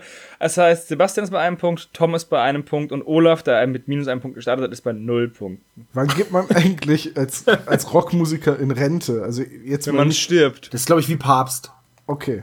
Das Äh, geht die, nicht. Die meisten Also- Musiker denken jetzt, wenn die Stones noch auf Tour sind, dann können wir das auch noch machen. Ja. Dann müssten wir das machen, ansonsten sehen wir aus wie Weicheier. Die, und die haben gesagt, irgendwie, wenn Johannes Hies das noch mit 100 auf Tour gegangen ist, dann können- müssen wir noch weitermachen. Willst du mir jetzt ein Oh Gott. Ernstes erzählen, dass die Stones wissen, wer Johannes Hesters ist? Nee, wer er war, das wüssten die. noch. Ja, ja, okay. Gut, wirklich jetzt? Also, oder hast du es gerade aus den Fingern gesogen? Natürlich haben wir es aus den Fin- Fingern gesaugt. Okay, gut. Also, Nee, aber Verbindung zu Deutschland haben die Stones ja durchaus, ne? Also ihr größter Fan kam doch aus Deutschland, ne? ja, das ist dieser 2,18 Meter Mann, ne? Meinst du Angie? Nee. Frage Oh. Nummer zwei. Wo wir gerade bei den Rolling Stones sind. Wo lebt denn Keith, der Drummer? Von den Stones. Nicht von den Das ist Stones. nicht der Drummer, das ist der Gitarrist. Und hier ist er wieder, der Keith, der Richards. Hast du gerade den Dieter Thomas Heck nachgemacht? Ja, Richtig. Das ist einer meiner größten äh, Lieblingswitze aller Zeiten. Kennt ihr den äh, Rodelfahrer Dieter Thoma? Ja, natürlich. Der Wisst ihr, wie man, ne? sein, wie man seinen Hintern nennt? Dieter Thomas Heck. Bestimmt. Zirp, zirp, zirp. Also. Keith, der Drummer, lebt nicht, wie angenommen von Sebastian, in seinem eigenen von Drogen erzeugten Wahnzuständen. Rock'n'Roll. Doch, hundertprozentig. Da bin ich mir sehr sicher. Er lebt aber auch nicht auf Moonlight Star, wie Olaf behauptet hat, sondern er lebt verdächtig als einziger, nämlich in Malibu. Das qualifiziert ihn schon als Bösen. Zusammen mit Malibu Stacy wahrscheinlich. Mario Stacy hat einen Hut. Das ist Malibu Keith und das, ist, das andere ist Malibu Stacy. Von Ja. welchem Lied hat Lenny angeblich den Refrain geklaut? Unter Fans ja auch LRV LR genannt, ne? Was? Das Lied. Ähm, wie wär's, wenn du das Ach, nicht ja. spoilerst, bevor ähm, Olaf seine Antwort ab- abgegeben hat? Ich wollte auch einfach nur Okay. verhindern, dass sie wieder eine Schwachsinnsantwort kriegen, Dr. Knobel. Es war im besten Interesse. Ja, also Tom hat das vollkommen richtig mit Long Road, Very Long Road. Ähm, Olaf hat das Baby Blocksberg Intro und Sebastian hat. Auch Long Road. Very Oh, Long stimmt. Road. Stimmt, stimmt, stimmt. Tut Ich habe auch einen Punkt. Du hast vollkommen recht. Ich habe es. Das passiert mir öfter. Ja, du hast, du hast zwei Nachrichten geschickt, deswegen. Die erste hat die zweite überschrieben. Ja, weil da, weil ich mich am letzten Wort verschrieben habe. He heißt das Bibi Blocksberg-Intro nicht Brei, Kartoffelbrei? Nee, Nein. äh, Even More Kartoffelbrei heißt es. Even more Kartoffelbrei. Also das Intro von Bibi und Tina finde ich aber ziemlich cool für ein Kinderkassetten-Intro. Oh ja? Gibt es davon eine Ja, Metal-Variante? Es gibt davon eine Rock-Variante, also, naja, wir tun so, als wäre es Rock-Variante, aber die ist ziemlich schmissig. Rock in, im, im Gegensatz zur Hosen-Variante oder? Ja, nee, der Typ hat eine Gitarre so. und steht dann da so rum und singt ein bisschen, schmachtet so in die, Wa- in die Walachei. Also Reinhard ist May sch- ist Rock. Nee, eher so ein Jonas Brother, aber ohne Geld. Die haben jetzt Geld, ne? Ich habe eine schlampige Death Metal-Version bei YouTube gefunden. Die muss ich gleich mal hören. Frage Nummer vier. Was entdeckt Peter auf, dem, auf der Brunnenabdeckung? Ah, ver- verschrieben. Typo. Einzig richtige Antwort. Also, Den Sinn des Lebens. die richtige Antwort sind Plastikbecher und Zigarettenschachteln. Also Abfall. Das hat keiner von euch richtig. Abfall. Sebastian hat Abfall geschrieben. Das zählt ja wohl. Tom hat Sägespäne geschrieben. Das ist ja wohl neben. Und Müll. Und Müll. Aber es ging um Plastikbecher und Zigarettenschachteln. Und Ola hat geschrieben, draußen nur Kännchen. ich liebe diesen Satz, aber er ist so bescheuert. Ich werde das, wenn das irgendwann mal mir in einem Café passieren wird, werde ich das frenetisch feiern und äh, Draußen nur die Bedienung Kännchen. umarmen. Vor einem Friseursalon hier in der Nähe steht eine Bank, an der ein Schild dran ist, draußen nur Kännchen. Hast du wahrscheinlich selbst hingeschrieben, um die Witze zu erzählen, oder? Ist das wieder eine von den Geschichten, wo Thomas erzählt und Hannes es nicht glaubt? ist immer gleich. Das hast du dir doch. Habe ich jetzt gewonnen, das Quiz, oder kommt noch eine Nein, Frage? nein, du bist immer noch bei null Punkten. Frage Nummer 5. Wo will der Songschreiber das Gold verstecken? In noch mehr Songs. Songception. Dieses Songception ist auch seit Inception ist das irgendwie zum Fachbegriff geworden, oder? Ja, ach was. Ja. Olaf, das ist die Anspielung da drauf. Also, Olaf hat im Brunnen Sebastian und Tom in der Traubenglückhöhle, aber der Songschreiber will das Gold in Avalon verstecken. Ah. Echt jetzt? Null Punkte für alle. Demnach Haben wir alle gewonnen? ist es ein. Nein, Tom hatte drei richtige Antworten, Sebastian zwei und Was? Olaf Ich habe doch nicht hat nur zwei eine. ant- richtige Antworten. Doch, Ja, stimmt. 65 Jahre alt und Long Road, very long Aber road. Abfall war doch auch fast richtig. War fast komm. richtig. Freundschaft ist doch viel besser als Gold. Ja, voll schön. Ja, oh, Gruppenumarmung. Ich würde gerne eine Ankündigung machen. Oh. Oh, oh. Ja. Herr Doktor. Ihr hattet es ja schon erwähnt, dass ich jetzt einen Twitter-Account habe und ich würde gerne die Community mehr in das Quiz einbinden. Deswegen werde ich die Kategorie der Community-Frage einführen für alle Episoden, deren Aufnahme vorher angekündigt wird. Also in diesem Fall wäre das die nächste Aufnahme SMS aus dem Grab, die die Abstimmung gewonnen hat. Die äh, unsere Hörer können mir über Twitter knick-dr oder per E-Mail äh, knick.knobel.web.de Fragen zukommen lassen. Nobel. Ich werde dann eine, eine der Fragen raussuchen und die dann als letztes beim Quiz stellen. Aber kannst du das dann eh nicht machen wie bei Genial daneben, diese Fragen stellen? So, äh, gute Idee, falsch. Das kriegen wir hin. Finde ich eine coole Idee, Herr, Herr Dr. Knobel. Also nochmal für die Zuhörer knick-dr oder an knickknobel, also knick.knobel.web.de. Sie hätten, Sie hätten ja nur was sagen müssen, dann hätten wir Ihnen auch eine ordentliche E-Mail-Adresse eingerichtet, so knobel.spezialgelagert. So. Ah, ich. Dann am Ende geht es dann wieder an euch oder ihr hackt die mir, damit du die Fragen richtig beantwortest. Nee, nee, nee, ich habe meine eigene. Ich steige jetzt zu Lenny the Rock in die Limousine. Wir wollten nämlich noch nach Malibu fahren und dem Kies seine Wohnung demolieren. Heißt der Kies mit Nachnamen Ilsteinchen? Wie lustig das wäre, oder? Und auch ein bisschen niedlich. Ja, gut. So, Dann ist der jetzt wieder Dann weg. haben wir den Rock'n'Roll jetzt auch hinter uns, würde Das ist ein. Fatzke, ey. Habt ihr gesehen, was der für ein bescheuertes T-Shirt anhatte? Macht jetzt hier einen auf jung geblieben. Mann, Mann, der Dr. Knick. Was hat er denn für ein T-Shirt angehabt? Voll das Dumme mit so einem, mit so einem, ich, ich hab's, konnte man gar nicht, es sah aus wie, also eigentlich sah es aus wie ein Kaffeefleck, aber ich bin mir sicher, es war eine Death Metal Band oder so. Vielleicht die Death Metal Band, die Kaffeeflecken. Keine Ahnung, gibt's die schon? Wenn nicht, sollten wir sie vielleicht Weiß ich gründen. nicht, aber äh, lass uns die gründen. Ja, voll gut. Und Tom? Ach, ja, warum nicht? Ja, kannst du die Triangel übernehmen? Wo, wobei ich, könnt, könnten wir die Band nicht einfach Even More Kartoffelbrei nennen? ja. Ja. Auf Doom? Ich Ja. habe das Intro schon so im Kopf, so dieser schnörkeligen Death Metal Schrift, so mit lauter Zacken. Even More Kartoffelbrei. Aber auf Doom. Auf, And Death, so ist das erste Album. and Death Destruction. Doom. Ich guck mal nach, ob ich dann Cover basteln kann. Dismembering Potatoes. So, äh, dann, Freunde, das war äh, der spezial gelagerte Sonderpodcast, Folge 41, der letzte Song. Ja. Ey, wir nennen uns The Smashing Potatoes, das ist doch der Hammer. Ja, und da, dass da noch keiner drauf gekommen ist, irgendwas mit Smashing und dann irgendwie beliebige Gemüsesorte einfügen. The ne? Smashed Potatoes heißen und das würde dann wieder Mashed Potatoes heißen und dann wäre es schon wieder sehr nah dran. ja, das wäre sehr gut. Das machen wir. So, wir gehen jetzt ins Tonstudio. Okay. Adieu. Ich mache eine Vase. Ciao, ciao. Tschüss. Danke fürs Zuhören. Bis zum nächsten Mal.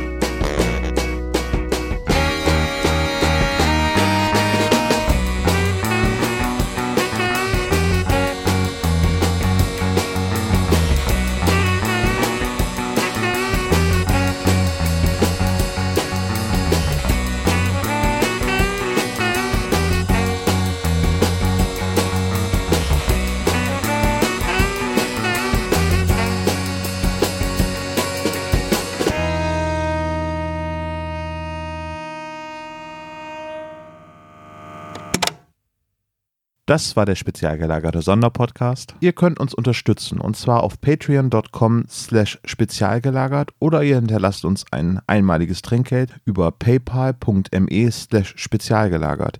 Dieser Podcast ist ein Hobbyprojekt und hat keine Verbindung zu Kosmos oder Europa. Wir danken Dr. Orgel, dass wir ihr Lied nicht kleinlich als unser Intro verwenden können und natürlich unserer Station Voice Heinz Kreinbaum. Ihr findet uns unter Instagram, Facebook, Twitter unter spezialgelagert oder bei YouTube als spezialgelagerter Sonderpodcast über Spotify, Deezer und iTunes. Hinterlasst uns doch gerne einen Gruß auf unseren Anrufbeantworter. Die Telefonnummer lautet 0421 175 43 43 0.